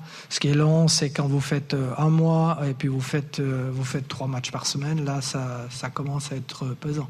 Mais si on veut jouer la Coupe d'Europe, il faut savoir ce qu'on veut. Quoi.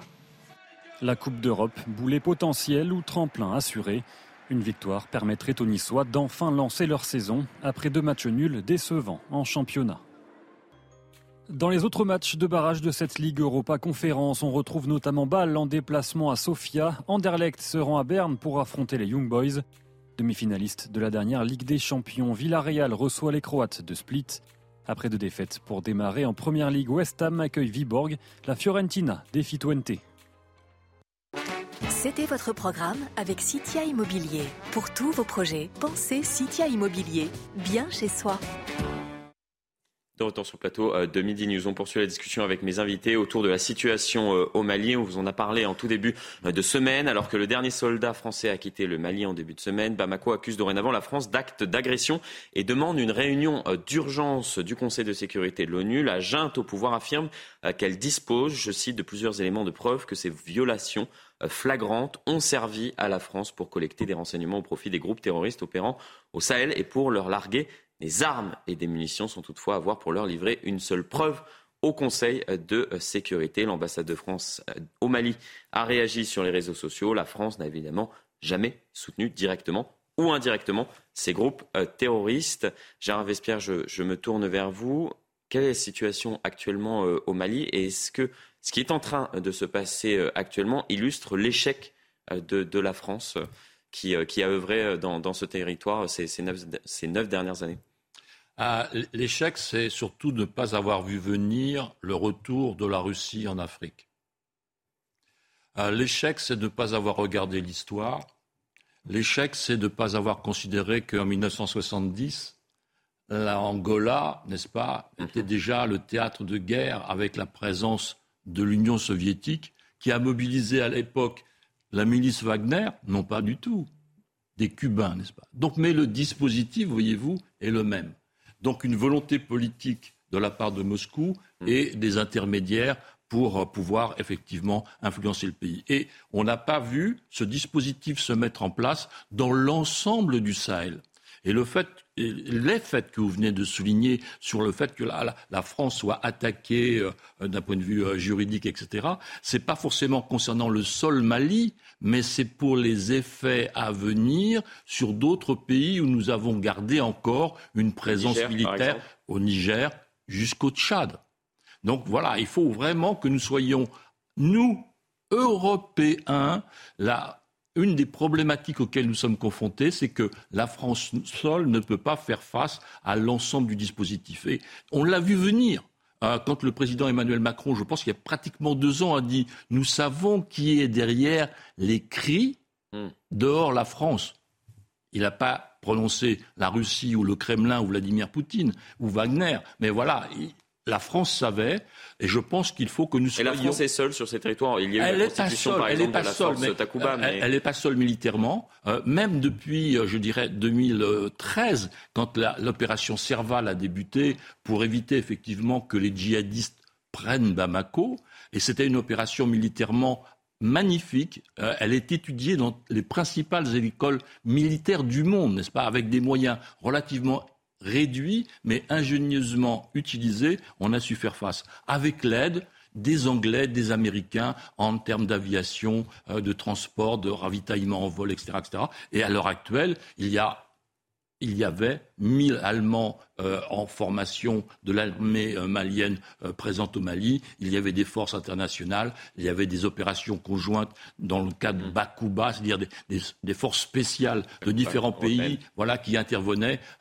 au Mali avec la France. Donc, ce qu'il faut, c'est effectivement que nous ayons un dispositif global européen pour faire face à cette situation dans l'ensemble du Sahel.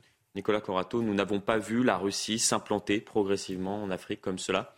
On en voit une des, illustrations. On a eu l'analyse euh, de, Gérard Vespierre à l'instant. Je n'ai pas les compétences de, votre expert, mais euh, effectivement, la référence à l'Angola est parlante dans le sens où on a l'impression qu'on revit des grands moments de la guerre froide, où on a des, conflits finalement indirects sur des territoires extérieurs, notamment en Afrique, où finalement la Russie en vient aux mains avec l'Occident par pays ou par euh, population interposée. Donc effectivement, euh, euh, ce sujet-là me semble, me semble délicat et, important à, noter.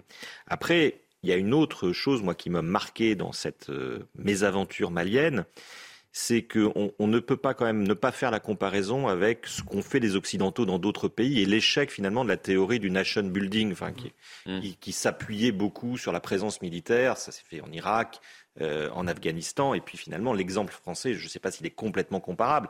Bon. Pas vraiment, parce qu'il y a l'histoire. Oui, il y a une histoire, bien entendu, mais il y avait aussi une histoire en Afghanistan, d'une certaine manière, par exemple des Britanniques. Mais c'est oui, mais... pas eux qui avaient, qui avaient la. Il y a, il y a présence française.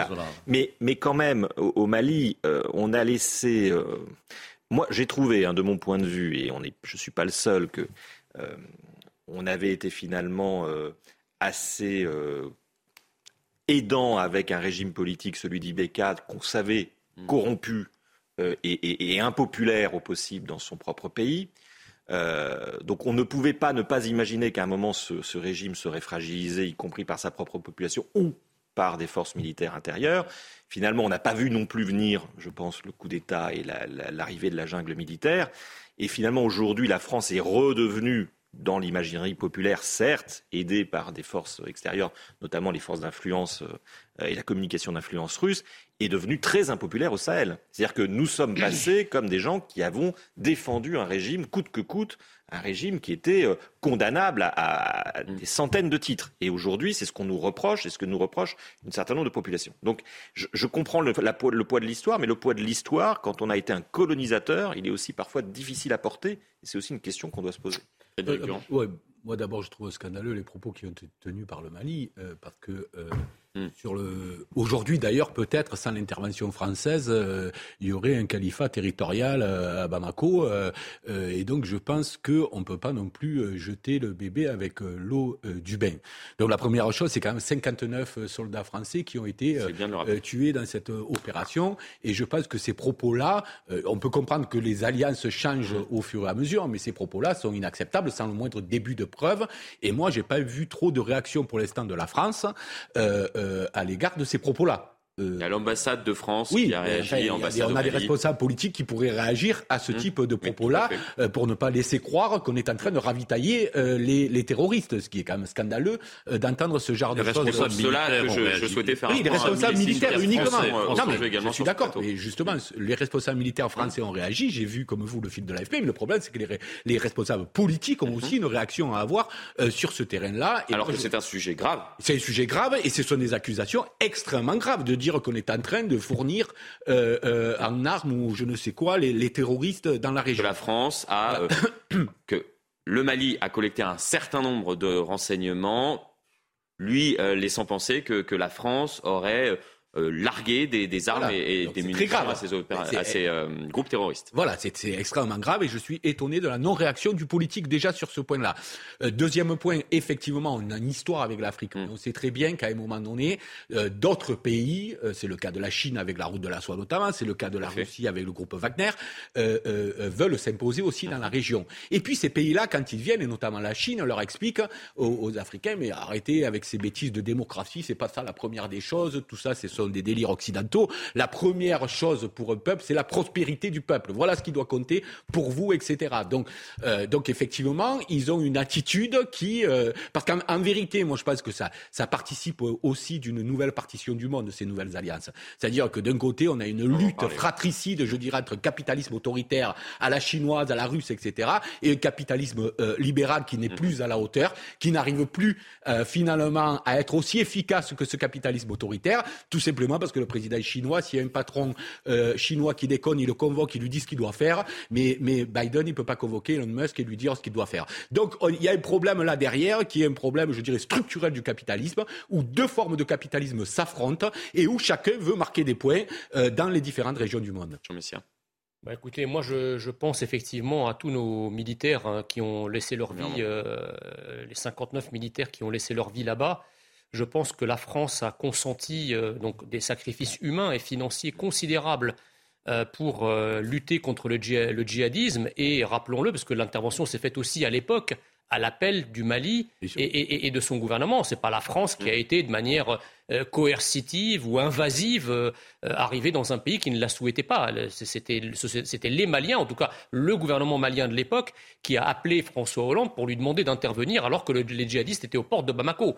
Il ne faut pas oublier le contexte dans lequel cette intervention euh, a démarré. Maintenant, moi, je, effectivement, la notion de construire une nation, ça n'est pas possible à partir d'une présence militaire étrangère. Les exemples foisonnent de, l'échec patent euh, du, nation building, que ce soit en Afghanistan, où, les Occidentaux sont restés 20 ans euh, pour repartir ensuite la queue entre les jambes en laissant les talibans qu'ils avaient pourtant mm. chassés 20 ans plus tard arriver. On voit bien, si vous voulez, que quand les Occidentaux cherchent à arracher un pays euh, euh, je dirais, euh, au Moyen Âge, il y revient par l'inertie obscurantiste. Et là, dans le discours des, Maliens, ou en tout cas des représentants maliens, on retrouve le vieux leitmotiv qu'on entend beaucoup en Afrique, c'est la faute des Blancs, c'est la faute du Français. Voilà, ça, va mal, donc c'est notre faute. Alors qu'on a quand même payé des centaines de millions, sinon des, milliards d'euros pour essayer de leur venir en aide.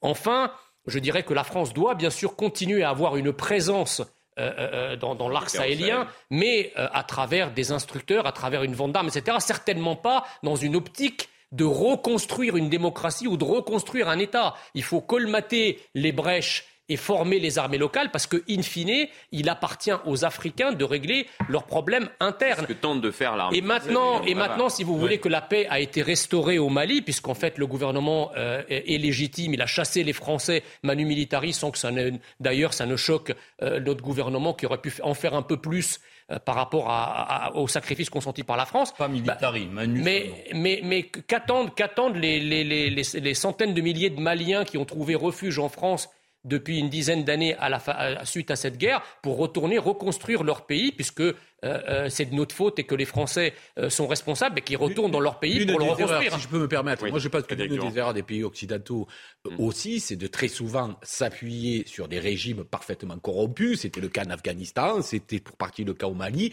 pour préserver aussi leurs propres intérêts, ce qui peut être rationnel d'un certain mm. point de vue. Mais le problème, c'est qu'on voit bien que ça ne fonctionne pas. Alors, sans doute vouloir construire une démocratie là où ça n'est pas culturellement encore acquis, c'est difficile, mais s'appuyer sur des régimes corrompus rend la chose quasi impossible.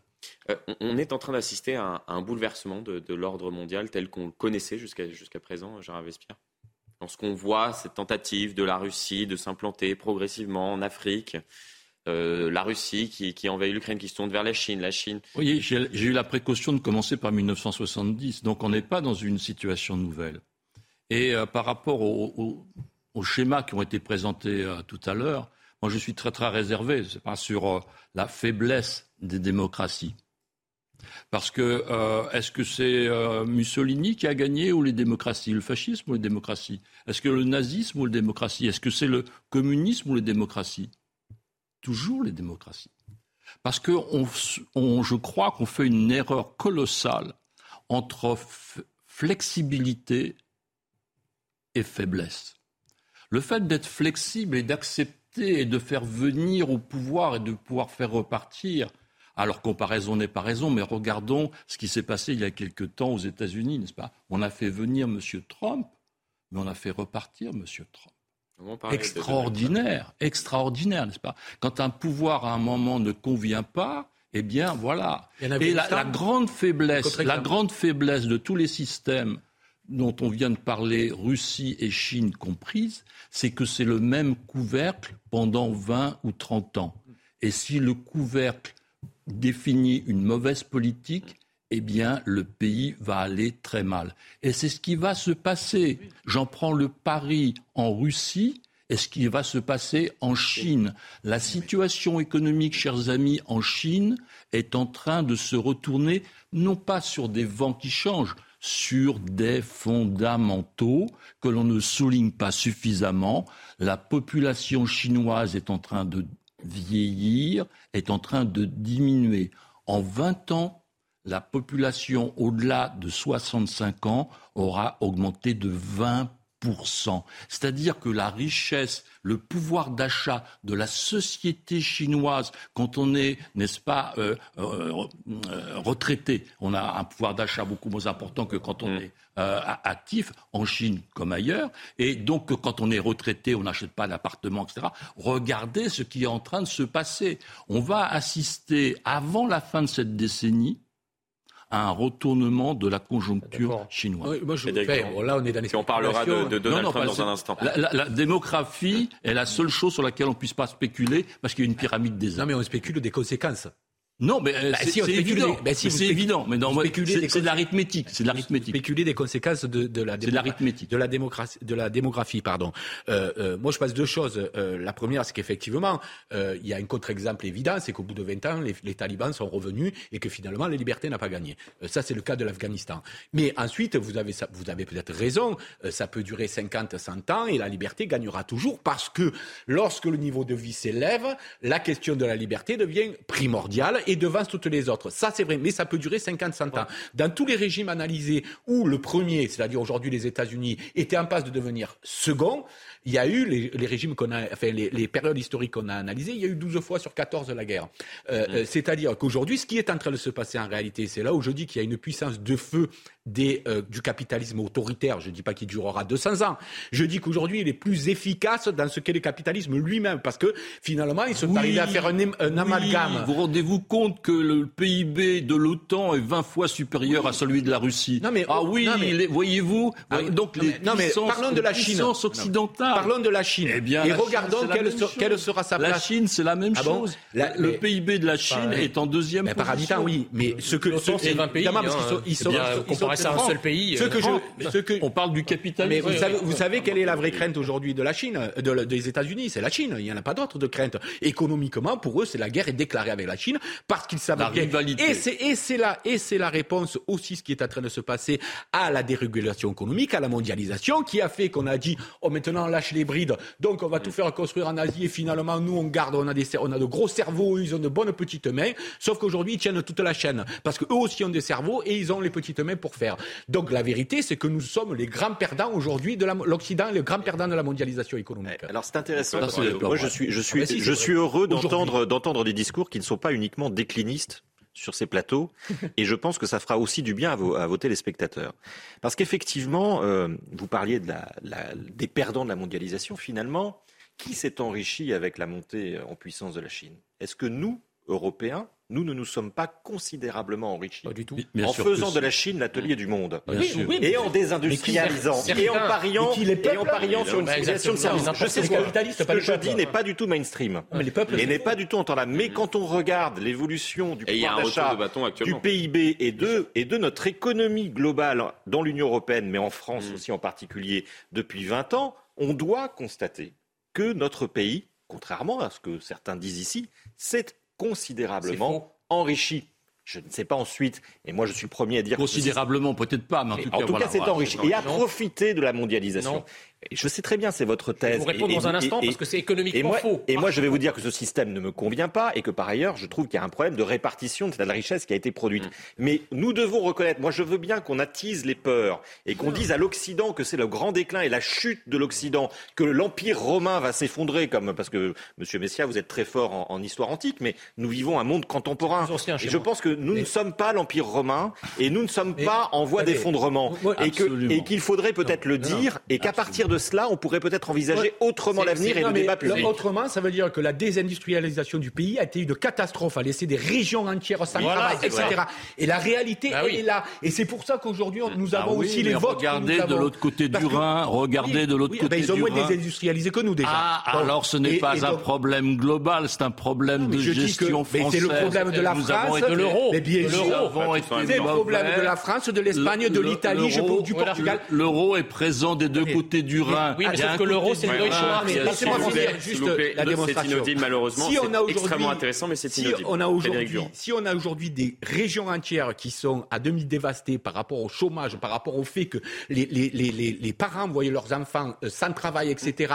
Des zones, et les problèmes identitaires rejoignent d'ailleurs, parce qu'avoir du travail dans sa région, ce sont des Français qui se tournent vers les extrêmes ensuite. Oui, la perte du travail dans sa région, c'est pas que le travail, c'est aussi la perte de l'identité, c'est aussi la perte de tas de choses. Christophe Gulli l'a parfaitement analysé. Moi, je vous invite vraiment à le lire parce que, je pense qu'il y a là une réalité que les élites politiques, technocrates ont complètement euh, effacé du tableau. monsieur, monsieur Frédéric Durand, Frédéric Durand a, parfaitement raison.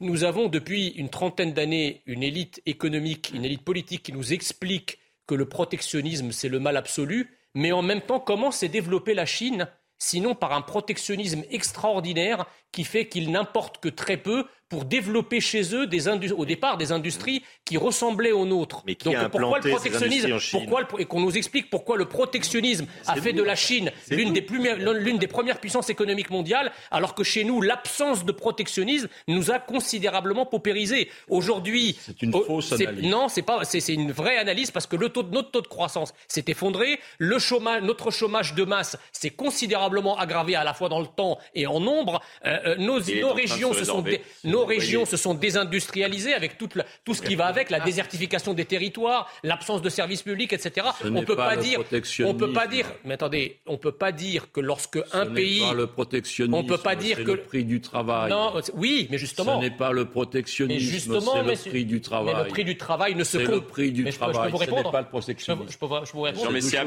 Non, non, non, mais attendez, vous avez parfaitement raison. Sauf que lorsque vous avez des différences, effectivement, de prix du travail entre le salarié chinois et le salarié français, c'est certainement pas en enlevant les écluses économiques qu'on appelait à naguère les barrières douanières, qu'on vous allez réussir à, à, avoir la compétitivité pas enlever le nécessaire. Travail déjà. nécessaire. Ah, les barrières. Mais parce que ça, c'est une conséquence.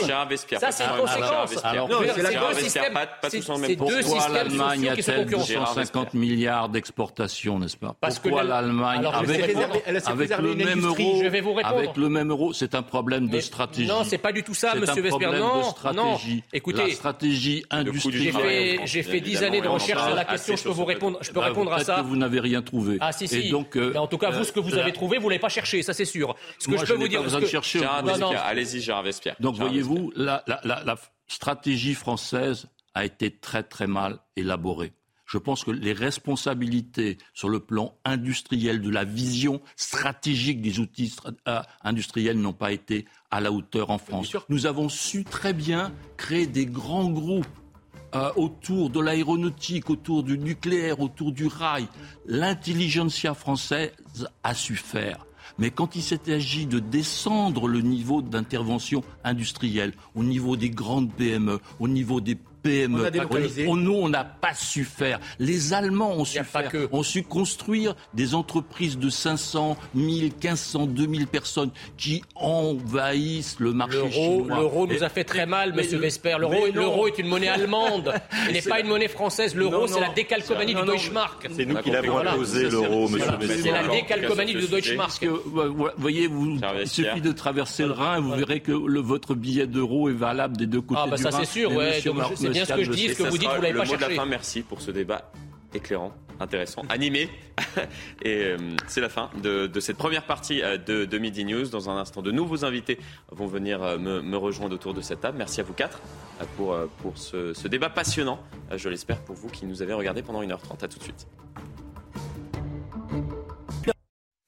De retour sur le plateau de Midi News. Bonjour à vous si vous nous rejoignez. Dans un instant, le débat continue avec trois nouveaux invités que j'accueille euh, sur euh, ce plateau. Jonathan euh, Siskou, Sixou, excusez-moi, journaliste chez Causeur. Bonjour, à vous. Benoît Dumoulin, essayiste et directeur de la Fondation du Pont Neuf. Et Valère Staraselski, journaliste et écrivain. Dans un instant, le débat. Mais avant cela, c'est l'heure de votre journal présenté par Adrien Spiteri. Recep Tayyip Erdogan est arrivé à Lviv, dans l'ouest de l'Ukraine. Le président turc doit rencontrer le secrétaire général des Nations Unies, Antonio Gutiérrez, et le président ukrainien, Volodymyr Zelensky, aujourd'hui. Les trois hommes discuteront de l'accord sur l'exportation des céréales ukrainiennes et du conflit, presque six mois après l'invasion de l'Ukraine par la Russie. Au moins 38 personnes ont péri et plusieurs dizaines ont été blessées en Algérie. Des feux de forêt ont touché plusieurs départements du nord du pays. Plusieurs personnes souffrent de brûlures ou de difficultés respiratoires. Des hélicoptères bombardiers d'eau sont euh, intervenus sur place.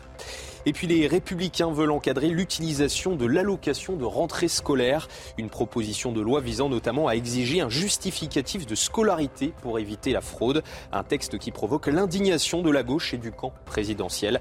Dans un tweet, le porte-parole du gouvernement, Olivier Véran, appelle à arrêter les stigmatisations.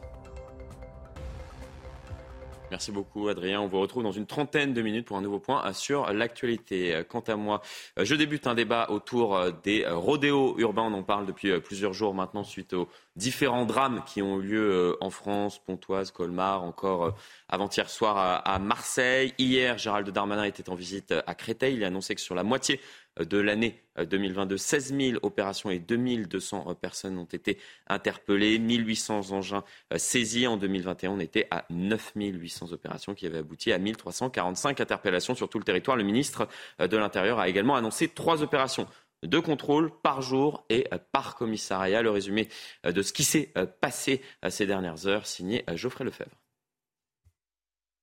En déplacement hier à Créteil, Gérald Darmanin a passé en revue des motos saisies lors de contrôles. Occasion pour le ministre de l'Intérieur d'annoncer des chiffres clés dans la lutte contre les rodéos urbains. En 2021, on était à 9800 contrôles dans l'année, avec déjà des, j'ai noté les chiffres, 1345 interpellations pour des gens qui étaient responsables de rodéos, et déjà cette année, alors que nous sommes au, moitié de l'année 2022. On est à 16 000 opérations et nous avons déjà 2200 interpellés et 1800 euh, engins euh, saisis. Sur tout le territoire, le ministre a annoncé trois opérations de contrôle par jour dans chaque commissariat. Pour l'Île-de-France, le préfet de police Laurent Nouniès a précisé le dispositif. 79 circonscriptions sur toute cette zone de compétence. Donc ça veut dire que nous ferons, nous réaliserons au moins 240 euh, opérations tous les jours. Début août, une enfant de 7 ans avait été grièvement blessée lors d'un rodéo urbain à Pontoise. Mardi dernier, un jeune homme de 19 ans est décédé à Marseille après avoir perdu le contrôle de sa moto lors d'un rodéo. On débat autour de, de, ce plateau. Euh, le ministre de l'Intérieur est très offensif depuis, euh, en tout cas, il est sur le, sur le terrain euh, sur, sur cette question depuis, euh, depuis plusieurs jours. Coup de com', coup de force? Coup de com, euh, oui, mais il est dans son rôle, allais-je dire. C'est-à-dire que, évidemment, que face à une telle situation, on attend du ministre de l'Intérieur, quel qu'il soit, qu'il se rende sur le terrain. on pourrait aussi attendre que le ministre de la Justice, peut-être, pointe son nez avant la rentrée politique. Ça n'est vraisemblablement pas le cas. Il est nécessaire du coup de com, comme vous dites, et du coup de force aussi, puisque cette situation découle d'une disparition partielle, voire totale, euh, de la force de l'autorité, l'autorité de la police en l'occurrence, dans de bien nombreux euh, secteurs du pays. Vous rejoignez euh, l'analyse faite ce matin par, par Philippe Bas, qui était l'invité de, mes confrères, sur le redressement justement de, de l'autorité de l'État dans, notre pays suite à ce qui s'est passé ces derniers jours actuellement euh, en France et, ces nombreux drames que l'on a connus euh, justement concernant les, rodéos urbains, puisqu'il estime que c'est un problème euh, beaucoup plus large qui ne, se, qui ne se limite pas uniquement aux rodéos. On l'écoute. Pourquoi croyez-vous aujourd'hui qu'on n'enferme pas dans les prisons? Parce qu'elles sont sursaturées, il n'y a pas de place. D'ailleurs, il y a des accidents très graves euh, qui donnent lieu à des sanctions, euh, comme vous avez pu le constater ces dernières semaines. Donc on augmente les places dans les prisons, c'est ça Ça? veut dire qu'il faut avoir un, un, bon équilibre entre police et justice, des procédures qui aboutissent, des condamnations effectives, des condamnations en courte peine qui soient exécutées alors qu'elles ne le sont pas euh, aujourd'hui. Et donc, euh, on ne va pas à tout bout de champ faire des lois, mais on doit avoir une action de redressement de l'autorité de l'État que je ne vois pas venir. C'était donc chez, mes confrères de, France Info. Est-ce que vous rejoignez ce qui vient d'être dit à l'instant par Philippe Bas euh, sur, sur France Info? Sur le, sur le constat, oui, mais je pense qu'il faut... Sur le redressement de l'autorité de l'État? Oui, bien sûr, même sur la, notion d'autorité. La notion d'autorité, en fait, qui remonte au, Sénat, au Sénat romain, qui était distingué du pouvoir. Et aujourd'hui, c'est la notion d'autorité elle-même qui est remise en question. Alors je parle des Romains, je vais juste vous citer Platon. Lorsque les pères s'habituent à laisser faire les enfants, lorsque les fils ne tiennent plus compte de leurs paroles, lorsque les maîtres tremblent devant leurs élèves et préfèrent les flatter, lorsque finalement les jeunes méprisent les lois parce qu'ils ne les reconnaissent plus au-dessus d'eux, l'autorité de rien ni de personne, alors c'est là, en toute beauté et en toute jeunesse, le début de la tyrannie. Platon. Voilà. Donc effectivement, ces questions-là doivent être traitées politiquement, mais je pense beaucoup plus en amont. Alors, je suis d'accord avec ce que dit M. Bas, mais je continue de dire, je l'ai dit sur cette antenne, c'était relevé d'ailleurs par un de vos invités, quand je citais De Gaulle, qui disait que l'ordre, c'est la liberté. J'y ajouterai aujourd'hui Pasolini, la permissivité et euh, la vulgarité. Mais plus que ça, ça débouche sur la tyrannie. Donc effectivement, je pense qu'il y a là un, comment dire, un vrai problème politique de fond euh, auquel il faut que s'attache euh, notre société. Benoît Dumoulin Déjà, le, problème des rodéos urbains, en fait, c'est le symptôme d'un problème beaucoup plus large. Hum. Euh, qui a été dit, le problème de l'absence d'autorité. Ah, l'autorité, vous en avez très bien parlé, qu'est-ce que c'est Auctor, auctoritas hmm. C'est faire grandir. C'est euh, L'autorité, normalement, c'est la posture de la personne qui permet de faire grandir l'autre. Euh, et donc, on a besoin d'autorité. Le problème, c'est que l'autorité est perçue dans certains quartiers, dans certains territoires, comme plus légitime. Alors, du coup, euh, c'est le. Moi, je crains que ce que fait euh, Gérald Darmanin, c'est bien qu'il le fasse, mais je crains que ça soit un coup d'épée dans l'eau. C'est-à-dire qu'il va pouvoir faire la politique du chiffre, dire voilà, on a, euh, comme il le fait, arrêté. Oui, c'est un peu le retour de la politique du chiffre avec Gérald Darmanin Alors, cet été. Il, a, il, mm. effectivement, il va dire on a arrêté tant de, de personnes, mais après, le problème, il faut que la chaîne pénale suive. Vous les arrêtez, mais qu'est-ce que vous faites après? Une fois que vous avez arrêté, ils sont interpellés, d'accord? Et vous allez, on va pas les mettre tous en prison. D'abord, on n'a pas de place, et, et en plus, je sais sais pas si ça serait la solution, euh, dans la mesure où très souvent euh, la, prison est l'école du crime. Euh, mais en même temps, là où, vraiment l'autorité doit s'appliquer, c'est que s'il n'y a pas de sanction, eh bien, c'est simple, et le, ça continuera. Donc, du coup, dans trois mois, il faudra à nouveau faire la même chose. Donc, il faut une politique de long terme. Politique de long terme, là, je suis tout à fait d'accord avec ce que vous avez dit. où est Monsieur Dupont-Moretti? Bah, il n'est pas là. Et, donc, du coup, il faut que la justice le prenne en charge. Je ne dis pas par des, par, des, euh, par des peines de prison, en tout cas par des sanctions euh, pour le simple fait de, faire des rodéos urbains. Et après, pourquoi on ne peut pas envisager, je ne sais pas, euh, des, des, interdictions de conduire des motos? Bon, voilà. Euh, on, peut, on peut aller plus loin. On peut, par exemple, il y a aussi des techniques qu'utilisent les Anglais, ça a été évoqué à plusieurs reprises, le fait d'aller au contact pour cesser les rodéos urbains. En France, c'est interdit. La police ne le fait pas. On comprend aussi pourquoi elle ne le fait pas. C'est extrêmement encadré, il y a eu des C'est extrêmement encadré, pourquoi? Parce que vous pouvez générer des, des, dommages corporels. Et donc, du coup, aussi, on sait que dans une cité, euh, potentiellement, ça peut être explosif. Mais euh, le, problème plus général, si vraiment on voulait s'attaquer à ce problème et à plein d'autres, il faudrait restaurer la présence. Vous savez, pour avoir une autorité dans l'État, il faut d'abord avoir une présence de, de l'État de l'État dans toutes ses composantes, composantes policières, composantes éducatives, composantes judiciaires. À partir du moment où l'État sera présent, eh bien là, euh, je pense que euh, est présent physiquement. Vous voyez, mhm. c'est pas uniquement euh, présent parce qu'il y a des textes de loi qui ont été pris, parce qu'il y a un ministre qui vient une fois. Vous voyez, c'est une présence au quotidien, une présence de l'État qui fait peur. Bien évidemment, puisqu'il faut agir sur le volet éducatif, répressif, judiciaire. Il y a une solution qui a été apportée ces, dernières heures par, par le gouvernement et de confisquer, dans le cas présent, les motos et de les détruire. On écoute le ministre de la Ville et du Logement, Olivier Klein, et on en parle dans un instant. Donc euh, il faut euh, euh, d'arrache-pied continuer parce que c'est pas un début la lutte contre contre ces rodéos, protéger nos les habitants de nos quartiers, protéger aussi parce que c'est notre rôle ceux qui parfois roulent sur ces engins et, se blessent et, et se tuent. et il faut de la répression parce que malheureusement c'est un moyen nécessaire. Il faut confisquer les motos, il faut travailler ensemble. Moi c'est ce que je fais à Clichy. On travaille avec le commissaire, on travaille avec avec les bailleurs pour euh, récupérer les motos euh, a posteriori, euh, les confisquer, si possible avec l'aide de la justice. Les, détruire. Et puis il faut aussi éduquer, travailler, et c'est ce que l'on fait au ministère de la Ville, à occuper les jeunes de nos quartiers, mm. à leur montrer que ces rodéos sont, ce que j'ai dit tout à l'heure, un, poison et qu'on peut faire autre chose.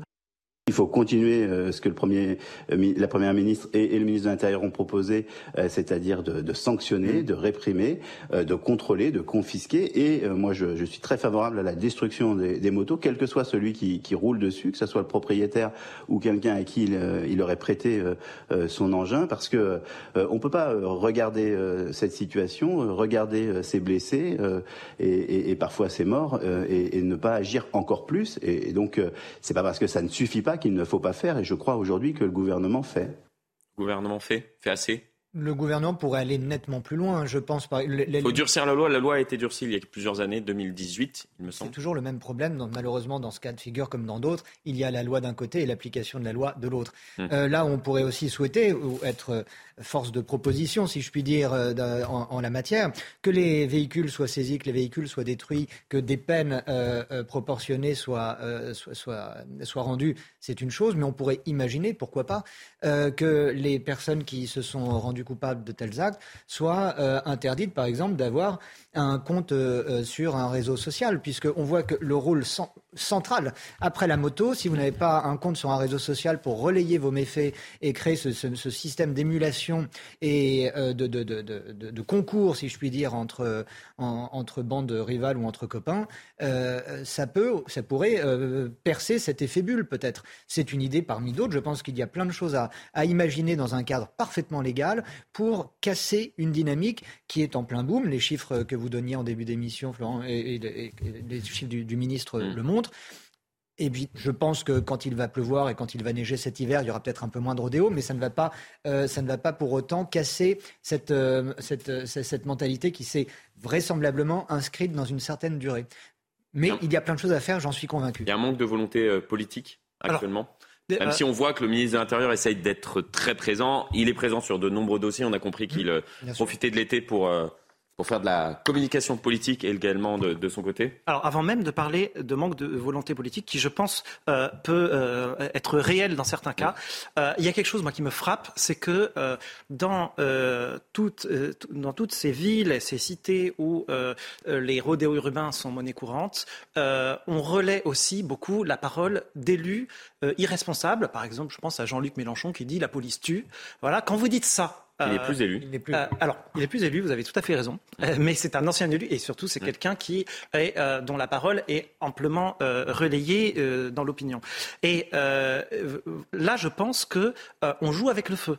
Et une certaine partie de la gauche, pas toute, hein, mais une certaine partie de la gauche joue avec le feu. Parce que ces propos ne sont pas partagés par l'ensemble. Exactement. Des élus, y compris Exactement, de, vous, avez NUPES, vous, avez, vous avez des raisons. vous, avez, vous avez raison. Des élus de la gauche qui sont au contact du terrain sont tout à fait dans une posture euh, responsable, mais euh, il y en a qui aiment faire de la surenchère. Quant à la volonté politique, pour répondre à votre question, mmh. euh, en fait, il faut, il faut savoir que quand on interroge les policiers, ils vous disent Bon, là, on a eu comme consigne de ne pas euh, faire de contrôle de rodéo urbain parce que euh, on craint le pire, on craint l'embrasement. Ça peut se comprendre, mais ça mm. n'empêche que les, citoyens de l'autre côté ont le sentiment d'un deux poids deux mesures. C'est-à-dire que lors du confinement, si vous n'aviez pas votre attestation, là, euh, le simple citoyen n'avait écopé d'une amende. et là, les rodéos urbains, eh ben, il y, a des gens, si vous voulez, dans les cités qui euh, ressentent. On en revient à cette problématique des quartiers de reconquête républicaine. Très douloureusement, avec cette population qui est euh, de la première impactée par ce, type. À tel point, à tel point qu'il y a une, euh, un, citoyen à Marseille qui a eu raison, qui a eu gain de cause. Euh, il a, euh, constatant la multiplication des rodéos urbains et l'inaction de l'État, après avoir saisi la préfecture à de nombreuses reprises, a engagé une procédure judiciaire pour inaction de l'État et donc faute de l'État du fait de n'avoir pas, rempli ses missions régaliennes et il a eu gain de cause. Et je pense que mm. euh, euh, d'être euh, ainsi condamné par la justice pour inaction, cela peut entraîner euh, des recours à répétition. Et pour les prévenir, euh, je pense que l'État va, va, du coup agir. Il y a la mère de, cette petite fille qui euh, était dans, le coma jusqu'à il y a quelques, jours mm. à Pontoise et qui souhaite également engager la responsabilité de l'État. C'est dramatique d'en arriver là pour faire bouger l'État. Vous voyez, c'est dramatique. C'est très bien mm. que Gérald Darmanin essaye de faire changer les choses, mais je crains que euh, ce soit euh, un, coup d'épée dans l'eau. Et encore une fois, c'est dramatique d'en arriver là. Si, je peux me permettre, si, on, court derrière, euh, j'en reviens toujours à mon aval et mon amont et mon aval, on court derrière. Bien, évidemment que la volonté politique, il faut qu'elle soit déclenchée par, par le fait que les gens s'en mêlent que des, que des chaînes de télévision relaient les choses, etc. Bien, on le voit, il y a tout un arsenal qu'il faut, qu'il faut mettre en place, mais on dit reconquête des quartiers. Je vous rappellerai juste une chose, euh, une chose qui, qui, tient, je veux dire, à la nécessité de la politique. Euh, quand la gauche est au pouvoir euh, avant 2000, il y a une loi qui est reprise par le gouvernement de la gauche. Jospin. Les, les années Jospin. Euh, Besson commence, Patrick Besson commence à faire une loi sur les quartiers, mhm. et Guesso va en faire une loi qui s'appelle Sans rue, S-A-N-R-U, qui il va pour effectivement, il y a une, des dispositions de la loi, c'est qu'il y ait 20% de logements sociaux dans l'ensemble des communes de France. Ah ça, va être, ça va être mis en place. Mhm. Parce que, évidemment, je veux dire, on dit, on fait sécession, on dit on reconquête de quartiers, mais faisons en sorte qu'il y ait le moins de ghettos possible parce que c'est possible. Et euh, cette loi euh, va, passer, la droite arrive, la droite monte au créneau pour la faire abolir, et c'est Chirac qui va, notamment avec l'abbé Pierre, avec la Fondation Abbé Pierre, faire en sorte que cette loi ne soit pas, euh, ne soit pas détruite et qu'elle puisse exister. Donc là, on voit alors, c'est peut-être une petite chose. Pour moi, je, pense que ce n'est pas une petite chose. Mais vous voyez, il y, a des possibilités en amont. Ça ne suffit pas. C'est bien évidemment, ça touche au culturel, ça touche à l'idéologie. notamment parce que, parce que les, les rodéos, c'est d'abord du caïda, c'est occuper, occuper le terrain. Il y a même des rodéos euh, aujourd'hui avec des, avec, des, avec des, automobiles. Donc on voit que ça va, ça va plus loin. Mais il y a des possibilités de travailler en amont. Il y a des possibilités, évidemment, de travailler, heureusement, euh, en amont. Euh, on remarque aussi quand même une évolution, c'est-à-dire qu'il y a ce phénomène de ghettoisation mmh. qui correspond à des quartiers, à des cités, euh, au sens véritablement urbanistique du terme. mais ces phénomènes, aussi bien d'incivilité que de violence vis-à-vis des forces de l'ordre, dépositaires de l'autorité publique en général et rodéo urbain, commencent à toucher des zones rurales et des zones périurbaines. Ça devient un phénomène qui n'est plus propre à la grande ville, à la périphérie de la grande ville. Ça fait, il y a, il y a un phénomène tache d'huile, si vous qui commence à être assez inquiétant parce que euh, on voit que quand il y a des, des, des, heurts et des violences, on peut, on peut euh, commander euh, un bataillon de CRS ou quoi sur place. Dans le bon sens ou dans le mauvais sens, ça reste à voir mm-hmm. selon les, cas. Mais quand on a affaire à des situations qui sont dans des zones reculées, dans des zones périurbaines, on ne sait pas encore, c'est trop nouveau, c'est trop récent comme phénomène pour savoir euh, comment réagir. Et là, vous avez parfaitement raison, c'est sur la présence de l'État. Euh, il y avait, jusqu'au début des années 2000, des commissariats de quartier, euh, des petits commissariats, des petites antennes de commissariats dans bien des quartiers et même dans des grandes villes qui ont fini par être totalement démantelés par Nicolas Sarkozy, ministre de l'Intérieur, qui avait souhaité mettre fin avec la, à la police de proximité. Et, il y a eu là tout un, un déchaînement au sens de défaire une chaîne, si vous voulez, de présence. Euh, de, Et on tente de revenir actuellement à cette oui, mais police de proximité. On va tenter d'y revenir, mais il se mm. trouve que la police de 2003 n'est pas la police de 2023. Les voyous de 2003 ne sont pas ceux de 2023, de même que les incivilités ont évidemment changé et se sont même accentuées en 20 ans. Et il y a une question d'argent, on y revient toujours. Avec quel argent le ministère de l'Intérieur pourrait-il construire des dizaines de commissariats, même petits, à travers tout le pays? Euh, en fait, l'État, je précise juste l'État a, euh, sur ce plan-là, embrayé dans la logique des grandes entreprises qui ont dit on va rassembler les moyens, on va euh, fermer les petits tribunaux d'instance et le regrouper l'action de l'État dans des pôles. Et le problème, c'est que l'État, c'est pas une entreprise et que si vous supprimez la présence de l'État dans ses multiples composantes, État régalien, État au niveau de l'éducation, au niveau social, etc., eh bien, vous finissez finalement par donner le sentiment aux gens que euh, l'État se désintéresse d'eux, notamment dans les zones euh, périurbaines, mais aussi dans les zones rurales.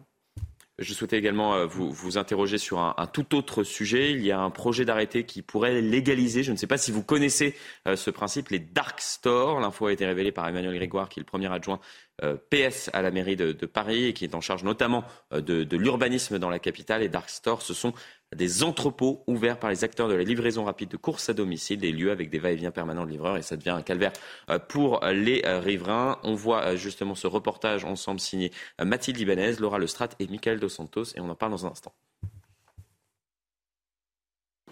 Vitres dissimulées, absence de clients, voici les dark stores. Ces entrepôts de stockage pour les entreprises de livraison rapide à domicile envahissent les grandes villes françaises d'entendre les scooters, euh, c'est toutes les 20 secondes euh, euh, quand il y a énormément d'activité. Deux jours, mais aussi la nuit, scooters et vélos y multiplient les va-et-vient, un enfer pour les riverains. C'est un calvaire, on ne dort plus, ma gardienne ne dort plus, elle se lève tous les matins à 5 heures et se couche à minuit. Agacés par les nuisances sonores, certains d'entre eux tentent d'y mettre fin, en vain des intimidations, des menaces, des menaces de mort et des agressions. Une personne s'est tout, simplement fait euh, alpaguer, puis euh, l'agresseur d'ailleurs revient sur euh, les lieux. Il a été donc attrapé au cou et puis on lui a, demandé de bouger rue Roger, Roger Bacon, excusez-moi, pour ne pas que je filme. Une implantation illégale, parfois aux lourdes conséquences. Un entrepôt qui a transformé toute une rue, tout un quartier. Des propriétaires qui déménagent, des propriétaires qui n'arrivent pas à vendre leur appartement. Non, non, nous ne sommes pas dans des territoires occupés, je ne partirai pas. Selon le gouvernement, ce projet qui pourrait légaliser ces magasins fantômes est en cours d'élaboration. Une concertation avec les collectivités locales et les professionnels se déroule depuis six semaines. Jonathan Siscou, on, voit la, détresse de, cette habitante qui estime ne pas être dans un territoire, un quartier euh, occupé et qui, souhaite rester, même si euh, elle, vit un vrai, vrai calvaire avec euh, cette implantation de, ces dark stores qui pourraient être généralisés dans, de nombreuses villes. Vous citiez Emmanuel Grégoire, le premier adjoint d'Anne Hidalgo à, l'hôtel de ville de Paris. C'est une illustration supplémentaire et, malheureuse de la, volonté de destruction de Paris à laquelle on assiste depuis mm. désormais trop d'années. C'est-à-dire que c'est une, c'est, une asphyxie euh, quartier après quartier, alors qu'on nous, on nous bassine, pardon du terme, euh, de, vivre ensemble et de, de, villes conviviales et autres joyeusetés. Et euh, que fait-on? On, on, tue euh, à petit feu la vie euh, sociale d'un quartier avec des commerces euh, qui n'en sont pas, qui sont mm. des, des, usines à nuisance en, tout genre, qui sont la conséquence directe aussi d'une évolution pas très amusante de notre, de notre société, où pour un tube de colle ou pour un paquet de gâteaux, on ne sort plus de chez soi et on fait appel à, ces gens qui sont aussi d'une certaine façon, bien qu'ils ne soient pas tous à plaindre, je pense, tout de même... Interroge également notre manière de vivre. Notre également. manière de vivre et qui sont quand même des gens qui travaillent dans des conditions euh, euh, pas, franchement euh, satisfaisantes, je pense, pour beaucoup de nos, de nos, de nos valeurs de travail à nous. Et on voit qu'on s'en satisfait. Donc, dans quel cadre cela sera légalisé on, va, on, le verra. Mais que ce soit défendu par la mairie de Paris, je trouve que c'est au diapason de la politique qu'elle mène depuis bien trop d'années. En tout cas, c'est une info qui a été révélée par, par Emmanuel Grégoire. C'est peut-être également un message d'alerte pour éviter que cela ne se généralise aussi à l'ensemble de, de Peut-être. On voit que ce phénomène euh, touche de, nombreuses grandes villes de France. Euh, c'est un phénomène qui touche d'ores et déjà effectivement de, nombreuses villes de France. Vous avez peut-être un mot Pour prolonger ce mmh. que dit mon, mon, voisin, il faut savoir que ces dark stores, ces magasins sombres, Bon, on est en France, hein, c'est comme, comme, comme, la SNCF qui, qui parle de Ouigo. Enfin bon, bref, euh, il faut vraiment défendre notre langue si on veut défendre notre culture. Et ça touche à notre culture parce que pour l'instant, ces, ces entreprises, comme les, les, comme les entreprises de, Deliveroo, etc., sont déficitaires. Elles sont déficitaires, elles ne gagnent pas d'argent. Elles vendent à perte, ouais. voilà, donc elles sont en conquête d'un marché. Mais pour être en conquête d'un marché, Il faut qu'il y ait des gens qui, en plein été, comme en une glace, pour qu'elle soit livrée à vélo ou, ou en moto. Il faut que des gens en plein hiver demandent un café, etc. Donc c'est un mode de vie. Exactement comme hiver avec les taxis. voilà, donc là, il y a une bataille. Pas, pas que de langue, il y a une bataille ça prononce ce que vous dites. Et donc, il faut qu'on s'interroge sur le mode de vie parce que évidemment, que devient la vie là-dedans? Que devient, que deviennent et les voilà. Donc on va pas question et on poursuit la discussion Nous allons dans un instant après une très courte coupure pub. À tout de suite. Merci.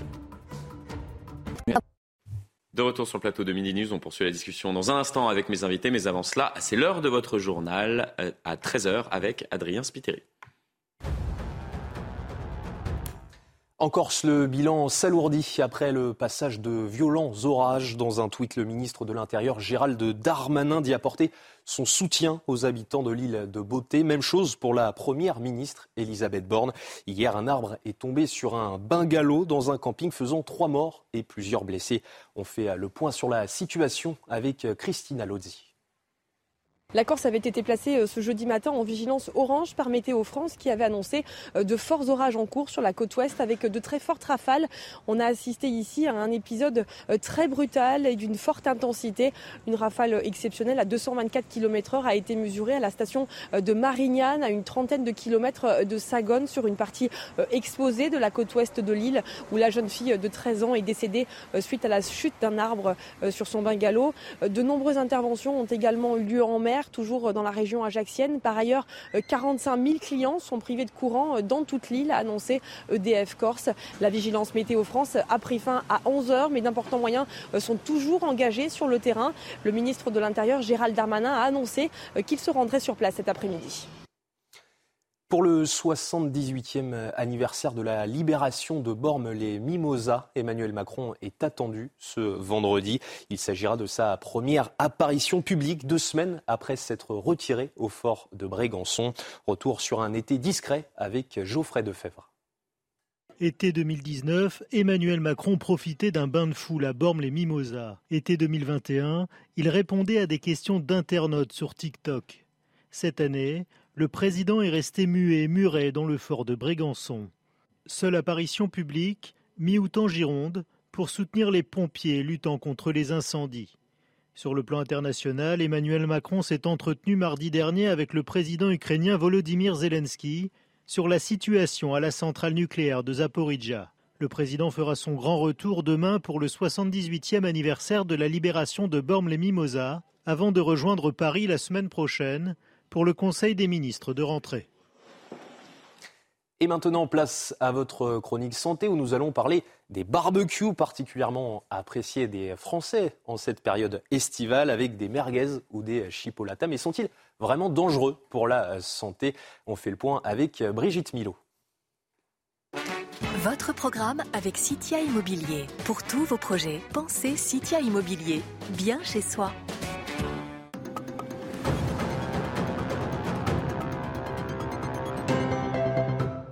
En fait, ce qui a été beaucoup incriminé avec les, barbecues, ce sont les hydrocarbures. En fait, dès qu'il y a contact entre l'aliment et une flamme, ça peut euh, provoquer la fabrication d'hydrocarbures qui, soit inhalés, soit ingérés, sont potentiellement cancérigènes. En fait, toutes les études scientifiques ont montré que si on respecte certaines règles, il n'y a pas de problème de santé. Quelles sont ces règles? Bah, Ne pas mettre les aliments directement en contact avec la flamme, bien sûr. Pour ça, on met la grille avec les aliments environ 10 cm au-dessus des braises. On attend avant de mettre les aliments euh, qu'il y ait eu tous les allumes-feu, euh, l'alcool, etc., que tout ça soit terminé, qu'il n'y ait plus ces émanations euh, de gaz toxiques. On ne va pas aller manger non plus les morceaux qui sont complètement carbonisés. C'est sûr, c'est pas très bon pour la santé. Après, il y a un autre problème avec les barbecues, c'est que c'est souvent hyper calorique. Parce que qu'est-ce que qui dit barbecue dit quoi? Saucisse, merguez, côte de bœuf, alors que pas du tout. On peut tout faire au barbecue. On peut faire euh, des poissons, des viandes blanches, euh, des légumes, des fruits, des petites brochettes d'abricots au barbecue, c'est délicieux. Après, il y a un réel problème, en revanche, et tous les ans, on a des accidents, notamment de brûlures avec les barbecues, dans lesquels euh, il y a à peu près 20% d'enfants hein, qui sont impliqués. Hein. Donc on fait vraiment, on reste très vigilant avec les enfants, euh, on les éloigne du barbecue le plus possible. Et puis on respecte aussi certaines règles. On va installer le barbecue dans un endroit plat il ne faut pas qu'il soit euh, bancal. Hein. Euh, on va, euh, pareil, on ne souffle pas directement, on ne s'approche pas de la flamme, on ne souffle pas directement. Il peut y avoir un retour de flamme et vous pouvez vous brûler. Hein. Vous prenez un soufflet ou éventuellement un éventail. Pour allumer le feu, ne vous approchez pas non plus. Prenez des allumettes très longues, ce sera plus simple hein, pour l'allumer. Ensuite, euh, un bon conseil tout de même, réserver un petit récipient avec de l'eau à côté. On ne sait jamais s'il y avait un problème de feu. Euh, il faut toujours s'assurer aussi qu'il soit bien protégé du vent, qu'il n'y ait pas d'arbres ou de feuillage au-dessus. Et puis surtout, surtout vraiment, on éloigne les enfants et les animaux qui pourraient aussi ou se brûler ou renverser le barbecue. C'était votre programme avec Citia Immobilier. Pour tous vos projets, pensez Citia Immobilier, bien chez soi. De retour sur le plateau de Midi News. J'espère que vous avez pris des notes autour de, cette table, les bons conseils de, Brigitte Millot qu'elle nous distille tout au long de, l'été. Toujours en ma compagnie, euh, Jonathan Sixou, journaliste causeur, euh, Benoît Dumoulin, essayiste et directeur de la Fondation du Pont-Neuf, et Valère Staraselski, euh, journaliste et écrivain. On poursuit la discussion autour de, cette proposition, c'est presque un marronnier, proposition des, des, Républicains le 5 août dernier de d'encadrer l'utilisation de l'allocation euh, de, rentrée euh, scolaire pour, pour pouvoir lutter contre la fraude. Le texte proposé donc par les Républicains euh, propose notamment de mettre à la disposition des familles pour chaque enfant un trousseau de fournitures, une allocation de rentrée sous forme de, de bons d'achat afin que les familles puissent habiller leur enfant ou leur acheter les livres et outils nécessaires à leur scolarité. On voit tout cela dans ce sujet signé Geoffroy Defebvre. On en parle dans un instant. Sujet de rentrée récurrent, que font les parents de l'allocation de rentrée scolaire? À l'initiative du républicain Pierre-Henri Dumont, soutenu par Annie Genevard, présidente par intérim du parti, des députés LR ont proposé début août un projet de loi pour encadrer l'allocation de rentrée, car ils estiment que certains parents l'utilisent pour d'autres usages que les besoins de leurs enfants. Ils proposent donc que les fournitures scolaires soient distribuées par les communes, ou encore la distribution de bons d'achat dans des enseignes spécifiques. Dans la majorité, Olivier Véran, le porte-parole du gouvernement, accuse la droite de stigmatiser les parents. À gauche, la sénatrice socialiste Laurence Rossignol parle du vieux fantasme des pauvres qui boivent l'argent des allocs. Versée ce mardi, l'allocation de rentrée 2022 est comprise entre 370 et 411 euros selon l'âge de l'enfant et les ressources des parents on a compris que cette proposition de loi qui est presque un marronnier, puisqu'on a régulièrement le, débat, presque chaque année, j'ai envie de dire, autour de, cette question de l'encadrement de l'allocation de, rentrée scolaire. Qu'en pensez-vous autour de, cette table Est-ce qu'il faudrait mieux l'encadrer? L'année dernière, on, se souvient notamment de, ces propos tenus par, Jean-Michel euh, Blanquer, qui était toujours au sein du, du, gouvernement et qui expliquait euh, chez nos confrères de France 3, si on regarde les choses en face, on sait bien qu'il y a parfois des achats d'écrans plats plus importants au mois de septembre qu'à d'autres moments faudrait encadrer cette allocation de rentrée je pense que c'est une mesure de, bon sens et je ne comprends pas cette, euh, sorte, cette sorte de, réflexe pavlovien dès qu'on pointe un sujet dans, de, l'enterrer et de, dévier l'attention vers un autre en disant euh, surtout pas de stigmatisation, etc. etc. Évidemment que l'on parle malheureusement de populations pauvres dès lors qu'on parle d'allocation et de, d'aide de, l'État. Ben, c'est, normal puisque cette aide, ce sont ces populations-là qui ont besoin d'être aidées et tant mieux qu'elles le soient pour un rendez-vous aussi important dans la vie d'un enfant que la rentrée scolaire. Ensuite, euh, dans ce secteur-là, comme dans tant d'autres secteurs euh, sociaux, il y a des fraudes, et parfois des fraudes massives. C'est un fait. La France est championne euh, euh, en, la matière. On commence, vous avez entendu comme moi il y a quelques semaines le gouvernement dire qu'il allait mettre en place la, carte vitale biométrique, etc., parce qu'on sait que ça coûte des milliards en fraude chaque année. Tant mieux si on y arrive. Là, on est dans d'autres proportions, euh, de, mais ce sont quand même des, sommes importantes. Et par principe, l'État qui vous distribue de l'argent n'a pas, cet argent-là n'a pas à être utilisé à autre chose. C'est pour moi une, la mesure annoncée par les LR, de même que Blanquer l'année dernière, quand il était encore au ministère de l'Éducation, euh, avait fait la même, la même tenté de faire la même proposition. Mmh. C'est une proposition de bon sens, tout simplement. Benoît Dumoulin, c'est du bon sens Oui, c'est du bon sens. Je rajouterais de même que c'est une proposition qui va en faveur de l'intérêt de l'enfant. Mais oui. Et euh, parce mm. que, euh, alors là, moi, je peux vous donner un témoignage personnel à ce sujet. Il y a dix ans, quand je travaillais dans le secteur associatif, dans une cité sensible, euh, j'avais des témoignages directs de personnes avouant bénéficier de l'allocation de rentrée scolaire et en faire autre chose que euh, les euh, euh, achats de fournitures scolaires. et en fait, je pense qu'une part, ce n'est pas du tout de la stigmatisation, en fait, une part de la misère sociale, c'est justement ne pas savoir gérer un budget. Vous savez qu'il y a des assistantes sociales qui justement aident les familles à gérer un budget en disant non, ça c'est prioritaire, ça c'est pour l'enfant, de telle sorte que le 15 du mois, on ne soit pas dans le rouge, euh, que les enfants puissent être habillés correctement. Euh, et voilà, et c'est des choses qui euh, peuvent paraître évidentes pour certains quand on a été éduqué comme ça, mais qui ne sont pas pour tous. Et c'est pas du tout stigmatisé. Après, il y a aussi des familles qui confrontées par exemple à une inflation galopante, font, font des choix et utilisent cet argent tout simplement parce qu'elles Exactement. du mal d'ores et déjà à boucler les fins de mois. Exactement. Il n'y a pas que des familles Exactement. qui achètent des écrans. Alors, je, euh, vous avez raison, c'est pas uniquement cet argent euh, mm. qui, qui, ne serait pas utilisé pour les fournitures scolaires. Euh, ça ne veut pas dire qu'il est forcément euh, utilisé à dessein pour acheter des écrans plats ou des Nike. Voilà.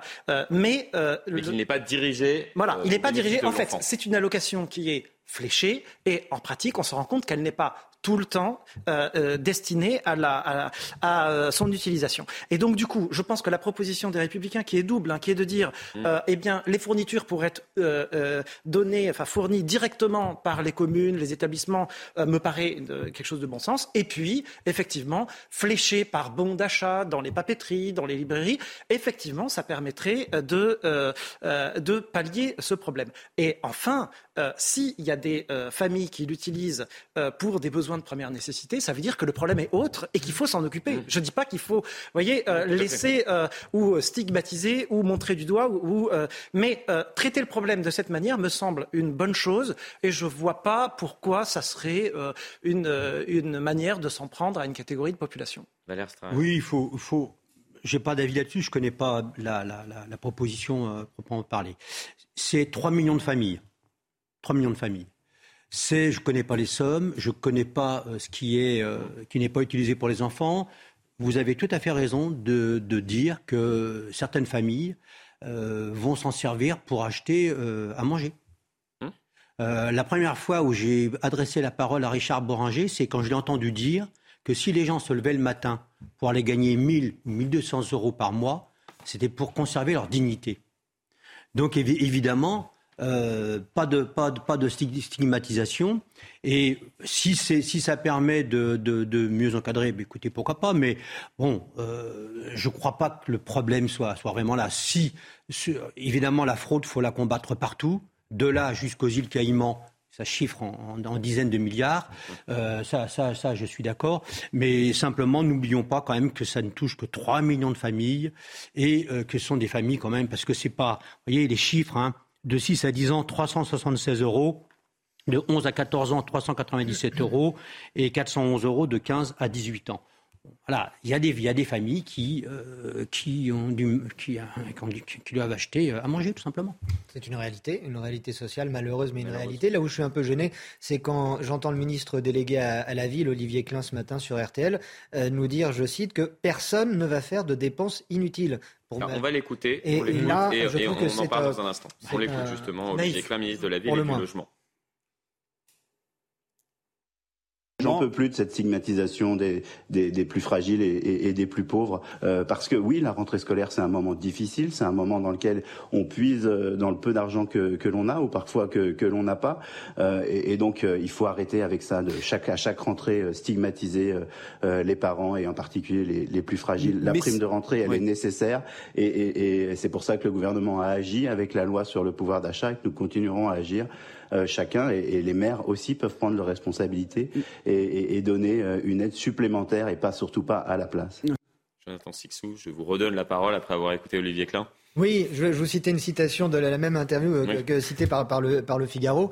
Euh, je, reviens à ce que je vous disais tout à l'heure. Euh, au lieu d'abonder dans cette euh, et de nous expliquer euh, et d'expliquer aux, auditeurs le bien fondé d'une telle mesure et de sensibiliser les Français à cette misère sociale et à cette nécessité de faire en sorte qu'une rentrée scolaire, quelle que soit la famille dans laquelle naît un enfant, se passe au mieux, on rentre dans des, dans des, dans des, des querelles stériles euh, et qui sont vraiment stériles dans la mesure où, comme je vous le disais, il est capable de dire aucune famille ne fera une dépense inutile. Qu'en sait-il, euh, tout ministre délégué à la ville qu'il est? Euh, Je pense qu'il y a là une, une, erreur plutôt fâcheuse qui discrédite malheureusement là encore un peu plus la, la parole politique dans des petits entre guillemets, petit débat euh, comme ça.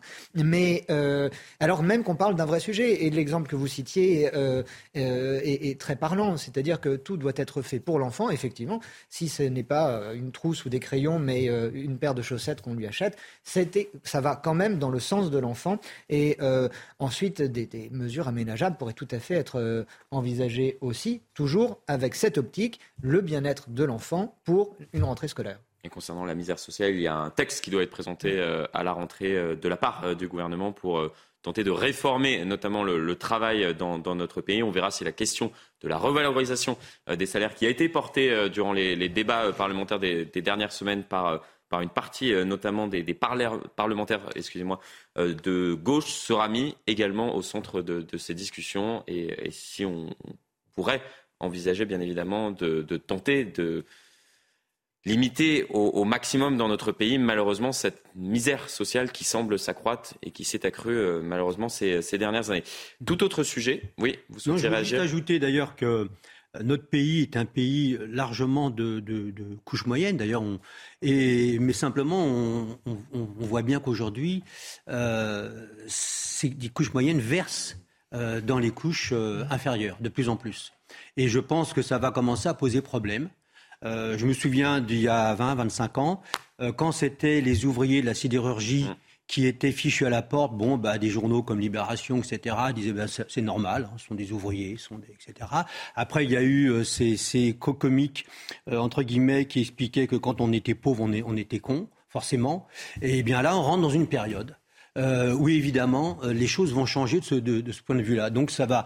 Il y a la misère, mais il y a aussi l'appauvrissement de toute une, de toute une frange. Du, grand déclassement. On a de, voilà, de, de, la population. Mais la réelle crainte des Français, c'est un grand déclassement. Le grand déclassement, d'ailleurs, et, les politiques, là, ont, ont, du travail. Vous avez cité le mot, Florence, c'est aussi la valeur travail. Et il faut voir aussi que nous sommes un, pays où euh, travailler n'est plus, entre guillemets, rémunérateur. C'est-à-dire que, quel que soit mm. le travail que vous faites, vous n'êtes pas payé en proportion de ce que vous êtes, euh, de ce que vous permettez de produire ou de ce que vous produisez vous-même. Et ça, c'est un vrai problème. Et moi, ce qui me frappe, c'est qu'on a beaucoup parlé de, la première ligne durant la, crise sanitaire. On a beaucoup entendu le gouvernement parler de cette première ligne qui, était à l'œuvre euh, et parfois, et presque quasiment dans, 100% des cas, on peut le dire autour de, cette table, et euh, un salaire de, misère pour, euh, pour permettre de soutenir pourtant euh, la, la, nation et dont on ne parle plus maintenant que, que, cette crise sanitaire, même s'il y a toujours des, des, cas de Covid qui sont, euh, qui sont recensés,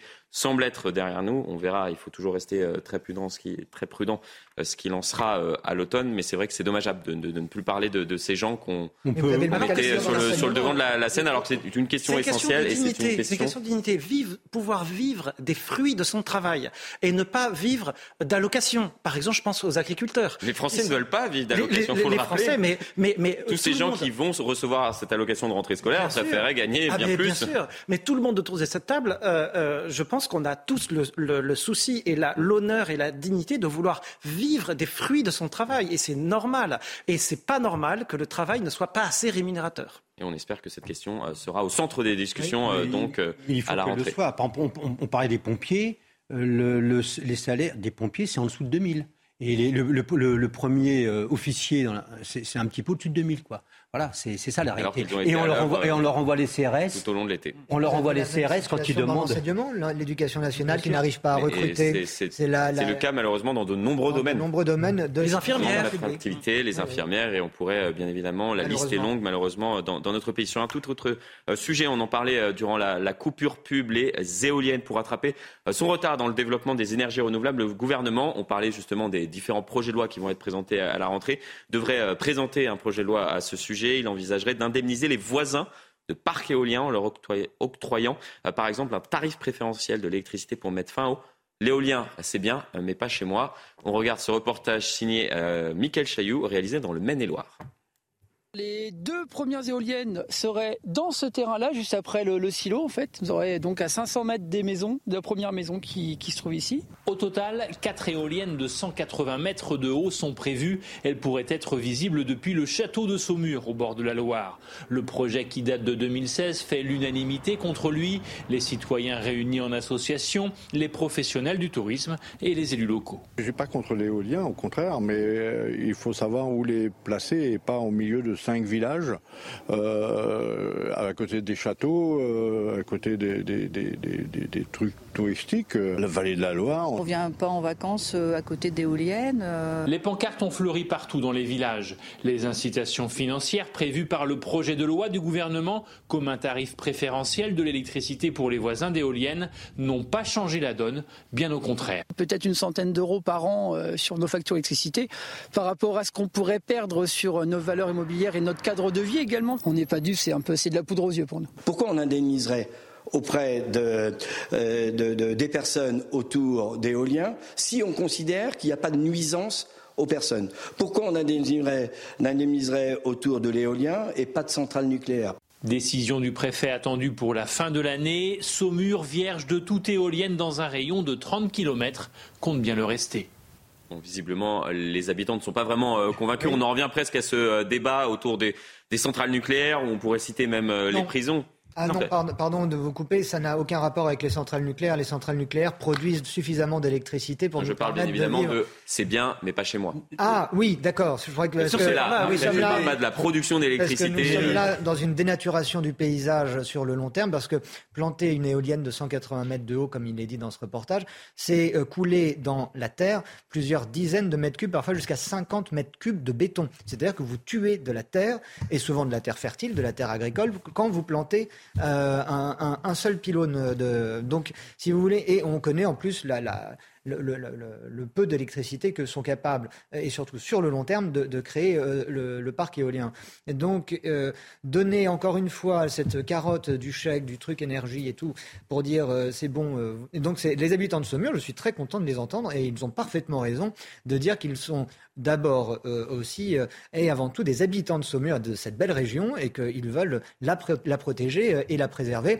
Un petit détail, parce que parallèlement à l'électricité, pour payer l'électricité, il y a aussi le coût de de, la vie. La Bourgogne est une région très touristique et les touristes de France euh, et d'Europe et du monde ne vont pas visiter nos beaux châteaux de Bourgogne euh, et nos caves de Bourgogne pour voir des éoliennes. Ils veulent voir des paysages préservés et l'économie touristique. Il me semble dans, Oui, pardon, de l'Anjou. Euh, pardon, évidemment. merci de me reprendre. en revanche, c'est l'économie touristique est aussi sur ça et on va, si on commence là aussi à, torpiller, mmh, dynamiter nos, territoires pour cela, c'est une, une bêtise sans nom. Oui, le, tourisme, je crois que c'est toujours 10% euh, du produit intérieur brut. Et si on en croit les, si on en croit les, de, la nationale, et si on en croit les taxis aujourd'hui, ils sont très heureux qu'il y ait un retour des, touristes en masse, en tout cas à Paris. Euh, la différence avec le nucléaire, c'est que le nucléaire, d'abord, ça donne du travail. Ensuite, ça donne une électricité peu chère. Très important pour les entreprises, ça. Très, très important. Et, ensuite, euh, le, comment dire, le, le, nucléaire, on a euh, les outils, quand on creuse un peu la question, on a les outils scientifiques, techniques, etc. Mais il se trouve que j'ai fait un numéro là-dessus avec des, des, des, des, ingénieurs, des gens qui travaillent dans le nucléaire, des travailleurs du nucléaire, la moyenne d'âge 35 ans, y compris ceux qui enfouissent hum. c'est quand même, c'est pas n'importe quoi. Alors, à partir du moment où on invente le feu, il y, a toujours des dangers, évidemment. Hein. Mais euh, on a quand même la chance en France d'avoir un parc nucléaire qui nous met à l'abri de, bien des avanies. Euh, on peut fermer Fessenheim alors qu'elle pouvait encore continuer longtemps. On peut on voit ce que donne l'écologie politique. Écoutez, en Allemagne, c'est l'Allemagne et la Pologne qui polluent, à L2 la moitié de l'Europe. À cause des centrales à charbon. À cause des centrales à charbon, etc. Et il va y avoir une vraie difficulté cet hiver avec euh, notamment voilà. Euh, Alors, conséquence du conflit euh, entre de la guerre entre la Russie et, l'Ukraine, D'ailleurs, aux, sanctions que pourrait D'ailleurs, le GIEC mettre en place vient de donner le groupe international intergouvernemental mm. de recherche pour le pour le pour le, climat vient de donner 10, 10, propositions. La première, c'est de se passer du gaz naturel. Hein c'est d'arrêter tout ce qui est énergie fossile. Euh, d'abord, ça tue déjà aujourd'hui énormément. Mmh. on, met en, rapport euh, les, morts d'énergie fossile, ça se compte, d'après l'OMS, par millions, par dizaines de millions dans le monde, et sans compter les guerres. Et donc, pour en venir comment dire, à la manière dont les écologistes politiques euh, j'ai rien contre l'écologie. Je veux dire, on est, on je ce serait complètement aberrant de ne pas être euh, écologiste aujourd'hui. L'écologie politique, euh, en, forçant, les choses comme ça, ne règle pas les problèmes. Ça ne permet pas de régler les problèmes, dedans qu'on les règle, et vous avez raison, avec les populations, avec les gens. Benoît Dumoulin. Alors, je suis très heureux d'entendre tout ce qui a été dit. L'éolienne est anti-écologique. C'est un scandale à quatre niveaux. Premièrement, scandale au niveau de la pollution des paysages. Euh, quand vous voyez des régions magnifiques, on parlait de l'Anjou, mais c'est partout. J'en ai vu récemment en Corse, dans des endroits qui, étaient préservés. Donc c'est un scandale au niveau des paysages, c'est un scandale au niveau de la pollution des sols. Ça a été dit. Qui va dépolluer les sols dans 50 ans, 60 ans, quand on s'apercevra qu'il euh, bah, faudra enlever les éoliennes? Qui dépolluera ces sols, ces énormes blocs de béton? Deuxième scandale. Troisième scandale, scandale d'argent public dépensé partout pour acheter un à un les agriculteurs et maintenant indemniser les voisins. Euh, alors vous vous rendez compte du coût déjà euh, de, euh, de l'éolien en termes d'argent public? Et quatrième scandale, scandale en termes de peu d'efficacité.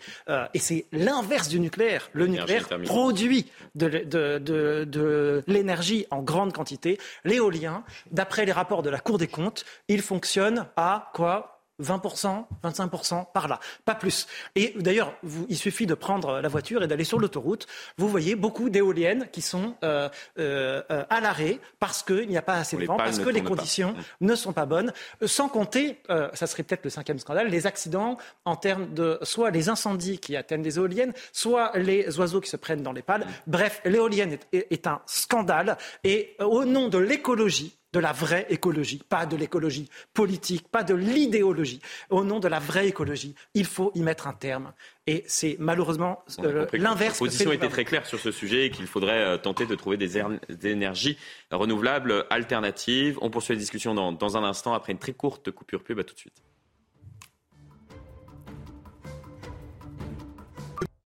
Comme vous pouvez le voir, la discussion s'est poursuivie durant cette coupure pub. On est de retour dans, Midi News. Dans un instant, euh, on poursuit l'échange avec mes invités autour de, différentes questions. On parlera notamment de, ce clip euh, de la Commission euh, européenne dévoilé sur, sur Instagram pour célébrer les initiatives conduites par de, jeunes Européens où l'on voit notamment la, promotion d'une organisation, le FEMISO, qui est un organisme financé par l'Union européenne et qui tente un peu du lobbying de, de porter, de, favoriser en tout cas la, promotion, de promouvoir le, port du voile ou euh, d'autres sujets. On en parle dans, un instant, mais avant cela, euh, c'est l'heure euh, du journal présenté par Adrien Spiteri.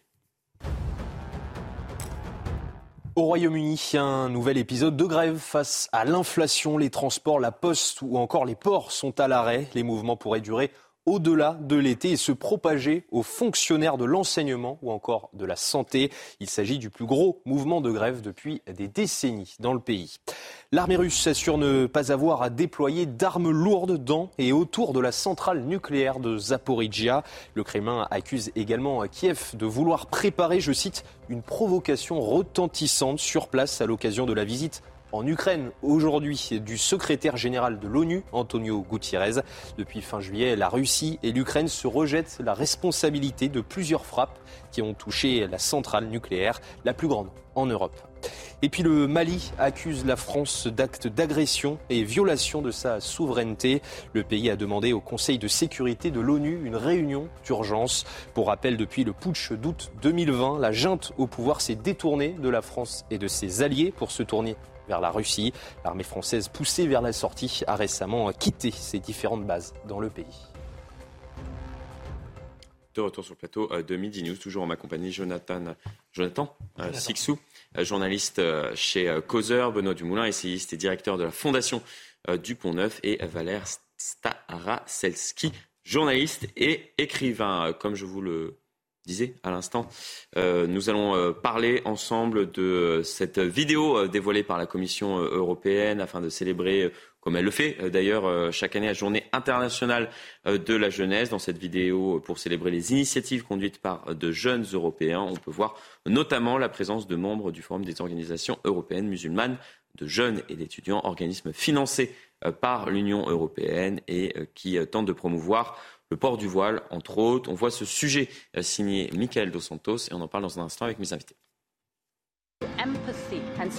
Dans cette vidéo postée sur les réseaux sociaux, Ursula von der Leyen salue l'engagement des jeunes Européens.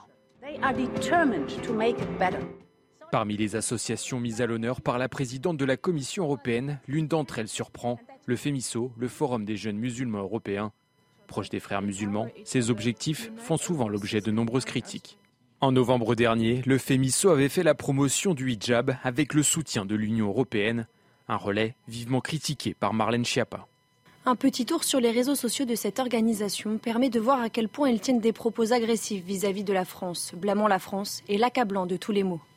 Ces dernières années, le FEMISO a attaqué plusieurs fois le vote de loi française, parmi elles celle sur le port des signes religieux ostensibles à l'école ou encore celle sur l'interdiction du port du voile intégral dans l'espace public des critiques qui n'ont pas empêché l'Union européenne de la financer.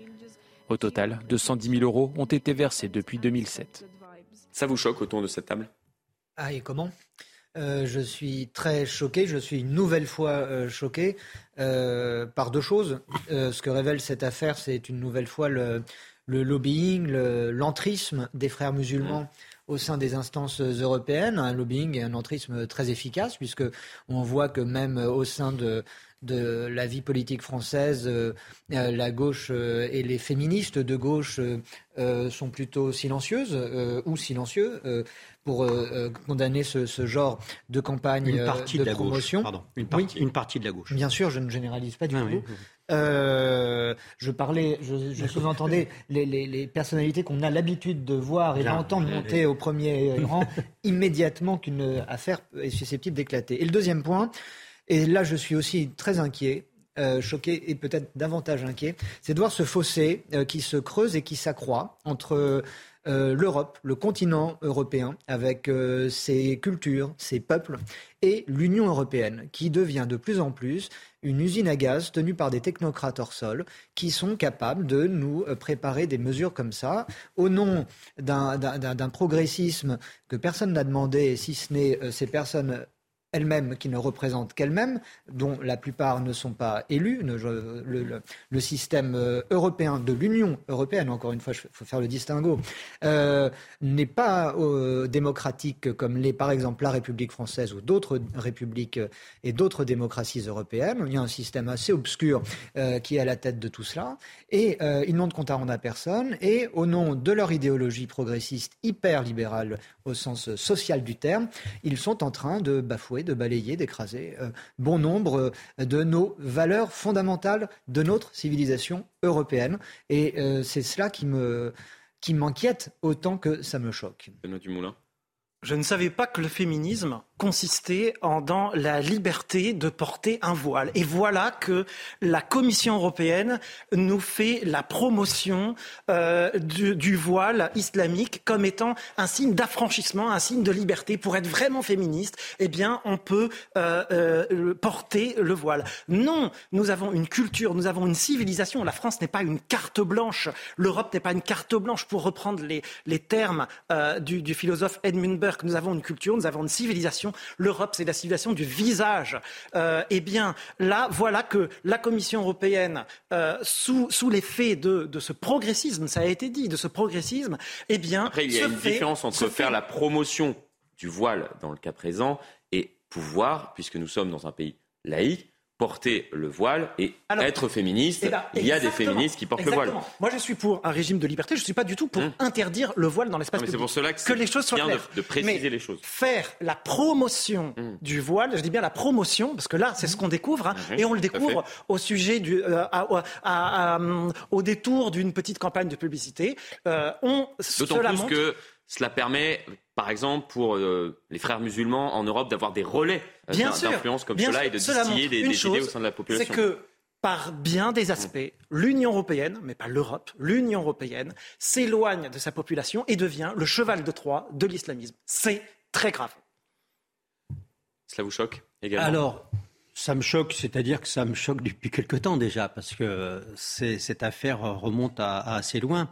Et, euh, On en parlait déjà il y a plusieurs années, oui. il y a même plusieurs mois. Euh, le gouvernement euh, s'est saisi de, ce qui se passait autour de, de cet organisme financé par, par l'Union européenne. Il y a notamment Marlène Schiappa qui était, qui était montée au, créneau pour, pour interpeller les, les, Européens sur, sur cette question et éviter justement que, que l'Europe ne, ne finance comme, comme cela de, de telles organisations. C'est ce que j'ai déjà dit ici à cette antenne. Il y a un mirage qui s'efface, c'est que le néolibéralisme ne peut pas euh, réduire les nations.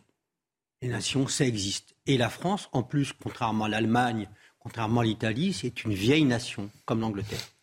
Et euh, c'est une nation euh, avec un socle idéologique chrétien qui a produit son propre dépassement avec la Révolution française en créant la laïcité un peu plus tard. Et cette laïcité, c'est la démocratie. Donc, moi, je dis, chacun peut être les, musulmans, les protestants, les catholiques, oui. Les fachos, non. Et euh, les frères musulmans, qui s'appellent maintenant les musulmans de France, euh, ont, une, ligne, j'allais dire éditoriale, ont une ligne politique. C'est Hassan al-Banna, qui est le fondateur, disait dans sa profession de foi, l'islam auquel croient les frères musulmans fait du pouvoir politique l'un de ses piliers.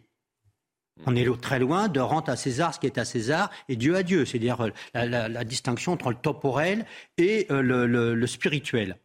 Donc là, euh, c'est l'entrée de la religion directement dans le politique. Pensez-vous que le musulman qui accepte la situation présente, qui se consacre à l'adoration et laisse le monde et la politique aux impuissants, aux criminels, aux étrangers et aux impérialistes, peut être considéré comme musulman? Voilà, il y a des musulmans qui pensent comme ça. Ils sont très loin d'être majoritaires, mais ça mène la bataille. Et ça mène la bataille parce que le néolibéralisme a failli. Il est en train de faillir. Il a failli, euh, que ce soit militairement, politiquement. D'ailleurs, euh, les Américains ont mis plus qu'un sacré bazar, une, une énorme responsabilité dans leur intervention en Irak et on peut, mm. on peut, on peut vraiment regretter euh, la, la, la, la position gaulliste, gaulienne de, de, la France à l'époque, hein, qui, qui, qui s'est opposée à l'entrée en Irak sur la base de mensonges. Et voyons ce que ça donne aujourd'hui. Je veux dire, cette déflagration. Mettons-nous à la, à, la, place d'enfants qui sont sous les bombardements dans, dans, les villes du Moyen-Orient depuis des années et des années. Le, terreau est prêt pour en faire des, des, soldats de Dieu. Donc, euh, je veux dire, il y a une responsabilité, mais aujourd'hui, évidemment, la meilleure des façons, ça, n'est pas. Alors, en plus, je suis complètement d'accord. Euh, la France vote contre les traités européens tels qu'ils sont euh, proposés, et on, il, le jette par, par, par, la porte et on les fait, on fait repasser par la fenêtre. Je veux dire, il y a un déni de démocratie, il y a effectivement une espèce de superstructure qui veut à toute force imposer euh, ce néolibéralisme euh, économique, mais aussi culturel euh, aux, nations. Et alors ça, quelle sera la réponse politique? Sera, Elle sera du côté des progressistes qui ne sont pas forcément ceux qu'on appelle progressistes d'ailleurs, soit ça sera du côté des réactionnaires. J'ai rien contre les réactionnaires, j'ai beaucoup d'amis réactionnaires, mais le réactionnaire réagit. Alors je pense qu'en dans, la circonstance, en l'occurrence, il faut agir et dépasser. On va écouter euh, justement l'analyse réalisée ce matin par euh, Raphaël Antoven, euh, qui était mon invité durant la matinale de CNews. Écoutez. C'est gravissime ce qui se passe en Europe, hein. mais, mais si on va au-delà de la question européenne, nous n'avons pas envie de penser que nous sommes en guerre. Nous n'avons pas envie de penser qu'il y a des gens qui veulent détruire notre mode de vie. Il y a des gens qui nous détestent pour ce que nous sommes. Vous estimez que nous sommes en guerre? Oui, c'est une guerre, bien sûr, c'est une guerre. Défendre la République aujourd'hui, c'est mener la guerre. C'est faire la guerre contre ceux qui veulent objectivement la détruire ou qui font peser sur elle l'accusation grotesque d'être, comme on dit, systémiquement raciste. Quand on a affaire à quelqu'un qui vous déteste pour ce que vous êtes, pour ce que vous incarnez, ou pour la façon dont vous vivez, vous n'avez pas de négociation à mener avec. On ne discute pas avec une personne comme ça, on la combat nous sommes en guerre, vous partagez ce terme. J'ajoute une précision, euh, vous vouliez parler euh, tout à l'heure des, frères musulmans qui, tentent d'utiliser euh, l'organisation des musulmans de, France pour, promouvoir justement certaines opérations, c'est ce que vous vouliez dire C'est-à-dire qu'ils ont changé de nom Ils ont, c'est l'appellation. mais les musulmans de France ne sont pas les, frères musulmans. Oui, mais ils, sont, je veux dire, ils sont, ils, infiltrent quoi. Ils sont. Ils tentent d'infiltrer. Voilà, évidemment, c'est cette organisation, mais c'est important d'apporter mm. cette euh, précision. Je partage les propos de, Raphaël Antoven sur, euh, sur, cette, euh, sur ce point, sur cette question. Parce qu'il est l'une des rares personnalités qui, souvenez-vous, il y a quelques années, c'était Elisabeth Badinter, qui n'est mm. pas euh, une personne particulièrement belliqueuse euh, ou réactionnaire qui euh, avait, je crois que c'était en l'Express, a donné un, grand entretien où elle disait que nous, ce n'est pas parce que nous étions une démocratie que nous ne devions pas nous défendre, bien au contraire. Et Raphaël Antoven dit à peu de choses près la même chose. Nous avons trop tendance, quand je dis on, c'est une, mentalité générale qui, qui, qui, est très fréquente, très fréquemment partagée, de penser que parce que nous sommes une démocratie, eh bien, nous ne devons pas nous défendre. Or, c'est tout le contraire. C'est-à-dire que parce que nous sommes une démocratie euh, et que c'est un système fragile en soi, nous devons être capables de devoir savoir nous défendre et euh, ça devrait même être l'un des, des, piliers de cette démocratie, de notre démocratie. Nous sommes attaqués, oui, nous sommes en guerre. J'en suis convaincus. Pourquoi nous sommes en guerre? Parce que, la, et en particulier la France, nous sommes le seul pays euh, mmh. européen, la seule démocratie du monde à compter les morts du terrorisme par centaines depuis des années maintenant. Et je suis effrayé par cette situation. Et si on n'appelle pas un chat un chat, si on n'appelle pas ceux qui nous tuent nos ennemis, si on ne dit pas que nous allons combattre et que nous allons vaincre ces ennemis, que va-t-on faire? D'autres on va euh, courber les chines, on va effectivement euh, accepter euh, une nouvelle donne, un nouveau mode de vie. on va accepter la, fin de notre, de notre mode de vie que décrit très bien Raphaël Antoven. On nous en veut pour ce que nous sommes. il n'est plus question de guerre en Irak où il y avait des réactions légitimes à travers le monde arabe, etc. On a franchi un cap. Et j'ai du mal à voir quelle alternative il y aurait au discours que nous venons d'entendre vous partagez l'utilisation de ce terme. On réécoutera à nouveau euh, Raphaël Antoven qui euh, estime également qu'il y a certaines personnalités politiques dans notre pays qui ne sont pas à la hauteur. Il distingue euh, deux gauches présentes dans, notre pays, dont une qui n'est pas claire sur, mmh, sur certaines de ces questions. C'est le moins que l'on puisse dire pas clair, c'est effectivement un euphémisme. Euh, cette gauche-là, je pense pour des raisons assez sombres, peut-être électoralistes ou autres, c'est une gauche qui euh, pactise avec ce qu'on appelle l'islamo-gauchisme. Mais attention, ce n'est pas tout le, euh, euh, toute la gauche, loin de là, et il y a, euh, à mon avis, deux gauches irréconciliables. D'ailleurs, c'est pas moi qui le dis. mais pour en venir au fond du sujet, le grand problème, c'est que les démocraties sont fragiles parce qu'elles reposent sur le principe de liberté, liberté d'expression, liberté de se mmh. vêtir, liberté de s'exprimer dans l'espace public, liberté de réunion. Vous savez, toutes les grandes libertés, et nous y sommes très attachés. Le problème, c'est que ces organisations comme les frères musulmans et leurs multiples émanations euh, se saisissent de ces libertés pour les revendiquer à leur profit, mais en combattre le principe.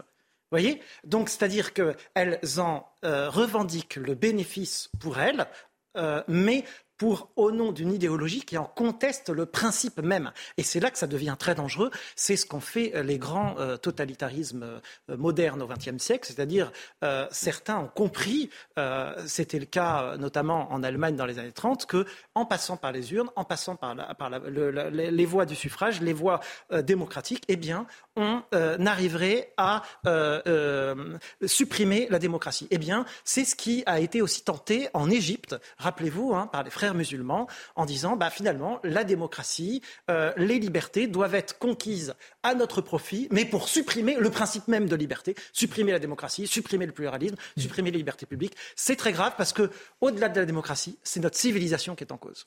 On écoute justement Raphaël Antoven sur ces deux gauches irréconciliables et je vous donne la parole dans un instant. À gauche, le problème me paraît beaucoup plus grave. C'est-à-dire que la gauche est historiquement, culturellement et à mon avis incurablement divisée entre les gens qui réaffirment simplement des principes républicains euh, et des laïcs et des gens qui passent leur vie à être dans la complaisance et à flatter un électorat qu'ils méprisent. C'est-à-dire des gens qui euh, disent euh, euh, musulmans de France, vous avez raison de penser que le blasphème c'est du racisme. Un tel discours est un discours irresponsable, est un discours monstrueux et c'est un discours qu'on trouve surtout à gauche aujourd'hui.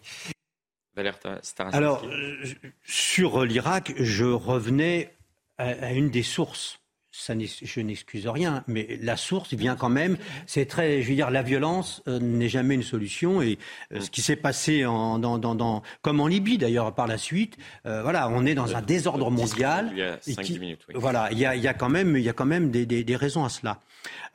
sur l'islamisme le, politique en France. Euh, évidemment qu'ils essaient, ils essaient de progresser, évidemment qu'ils essaient d'occuper le terrain, évidemment qu'ils l'occupent et qu'ils arrivent à faire passer euh, cette idée que la loi de la charia est au-dessus de la loi de la République dans, des couches notamment de jeunes. Euh, et effectivement, la gauche euh, a deux positions. Euh, et euh, ceux qui pensent qu'on peut pactisé d'une manière ou d'une autre. Ça peut même aller jusqu'à des appels d'imams à voter. Mmh. Imaginons que des, que des prêtres catholiques appellent à voter. Qu'est-ce qu'on n'entendrait pas? Donc c'est extrêmement grave parce que là, on s'engage dans une logique des extrêmes. Et là, ça fracture le pays. Et le rôle d'un parti politique, ça, ça, peut fracturer le pays, oui, on va bien, je veux dire, dans le vote tout de même. Mmh. Hein, je veux dire, c'est pas euh, euh, de, de, demain, il faut, faut, faut, faut, réconcilier tout ça. Et donc, euh, aujourd'hui, on est dans une situation qui peut effectivement déboucher sur une logique des, des extrêmes qui, qui, nous entraîne dans des, dans des très très fâcheuses postures. C'est clair. Vous partagez également cet avis sur la fracturation euh, du pays avec cette tentative de récupération euh, politique euh, de, de, de, ce phénomène et ce clientélisme d'une partie de la gauche On peut malheureusement parler clairement de clientélisme d'une partie de la gauche. Un clientélisme qui localement peut toucher aussi des candidats de droite. Euh, bien sûr, oui, oui. Bien euh, sûr. Pour des élections locales, on, on, on le voit. Didier Guéroux, je le racontais très bien. Et euh, oui, exactement. Ouais. Euh, mais à l'échelle nationale et de façon beaucoup plus récurrente, c'est évidemment une certaine gauche qui est à la gauche de la gauche qui s'illustre en la matière depuis fort longtemps. Les dernières élections l'ont aussi montré. Euh, des chiffres qui n'ont absolument pas été contestés d'ailleurs par euh, la LFI ont montré qu'il y avait eu un, une véritable dynamique avec ce qu'on appelle, ce qu'on appelle désormais un véritable vote musulman. Euh, ça existe en France, comme il y a d'autres votes que l'on peut déterminer par couches socio-culturelles. Et c'est une réalité avec laquelle désormais il faut euh, travailler et savoir comment euh, faire évoluer cette société qui, vous le dites très justement, est fracturée. Elle n'est pas fracturée par cette situation-là, mais disons que vu que la société française n'est pas au meilleur de sa forme euh, par les temps qui courent, euh, connaît en plus euh, cette bombe à retardement et tant qu'un discours politique ne sera pas, ne prendra pas le taureau par les cornes, ça ne n'ira qu'en dégénérant. Je souhaitais euh, terminer euh, cette émission euh, en faisant référence à, ce qui s'est passé autour d'Éric Brogardi. Je ne sais pas si vous avez pu suivre ce porte-parole de, des sapeurs-pompiers de, de, France qui s'est exprimé au sujet de la, réintégration des professionnels de santé et, le concernant des, sapeurs-pompiers. Il ne souhaite pas la réintégration des, sapeurs-pompiers. On parle de, de 200 personnes hein, qui seraient concernées. Il s'est exprimé publiquement à ce sujet. Et depuis, il y a une campagne, euh, voire un lynchage même euh, sur, sur les réseaux euh, sociaux. Le ministre de l'Intérieur s'est exprimé à ce sujet sur les réseaux sociaux, justement, en expliquant que le porte-parole de la Fédération des sapeurs-pompiers de France faisait l'objet de menaces de mort à présent parce qu'il s'est publiquement opposé à la réintégration des pompiers non vaccinés.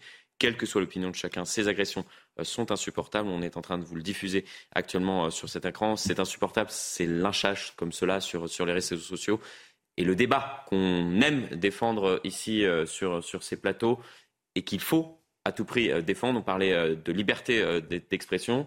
C'est sain aussi au sein d'une démocratie de ne pas être d'accord et de ne pas en arriver à la violence, toujours pour, pour tenter de résoudre des différends entre, entre, les uns et les autres, des opinions on qui, est qui divergent. De, on est au-delà de la violence. Là, vous voyez avec quelle aisance désormais, dans ce cas comme dans d'autres, on appelle euh, à la mort, on appelle au meurtre, on appelle au lynchage. Euh, c'est devenu monnaie courante, que vous soyez prof, que vous soyez flic, que vous soyez pompier. Euh, et ça, c'est terrible. C'est une illustration de la fracture française que nous évoquions tout à l'heure. Oui, bah, en fait, il y a deux scandales. Il y a un scandale qui est, consiste à ce que euh, euh, les réseaux sociaux sont devenus un espèce de défouloir où les gens, parce qu'ils sont derrière leur écran, derrière leur portable, se permettent de euh, dire des choses et de menacer de mort. Et ça, c'est vraiment insupportable, quelles que soient les circonstances. Et quoi qu'on pense par ailleurs de, des propos de M. Brocardi, Maintenant, sur le fond, c'est aussi un scandale que ces pompiers, ces 200 pompiers, ne soient pas réintégrés. Ils étaient suspendus. Oui, suspendu. Suspendu, ça ne veut pas dire révoqué. Donc, une suspension, ça a un terme, et je pense qu'il est normal de les réintégrer. Bon, après euh, que... c'est un débat, et c'est un débat qu'on peut bien évidemment avoir tout tous autour de cette table, et qu'on aurait pu avoir avec Eric pas le, le débat du sujet. Euh, euh, le débat porte là sur euh, la, les menaces de mort. C'est évident qu'on ne peut que soutenir cet homme qui est, qui est menacé. Et, et qui intervient régulièrement, et qui... Et en plus, dans, malheureusement, va devoir très certainement intervenir dans les, dans les prochaines heures afin de s'exprimer. Et en plus, ce qui se passe en Corse actuellement et ses décès. Euh, il intervient dans le cadre de ses fonctions. Donc mmh. c'est tout à fait normal que le ministre. Et avec les sapeurs qui sont également euh, sur le terrain euh, dans, dans, de nombreux territoires, pas uniquement sur, sur les incendies, mais quand il y a de, des catastrophes importantes, comme cela a été le cas ces, ces, derniers jours. Et bien évidemment, on apporte notre soutien à Eric Brocardi et on apporte notre soutien aux Corses qui nous regardent peut-être et qui, et qui font face malheureusement à, à des intempéries qui ont causé la mort de, trois personnes, comme l'a expliqué euh, le ministre de l'Intérieur. C'est la fin de cette émission. Merci à vous trois euh, pour ce, débat euh, enrichissant. J'espère que cela vous a plu. Également, vous qui nous avez regardé durant, durant ces trois heures. L'information se poursuit sur CNews. À demain.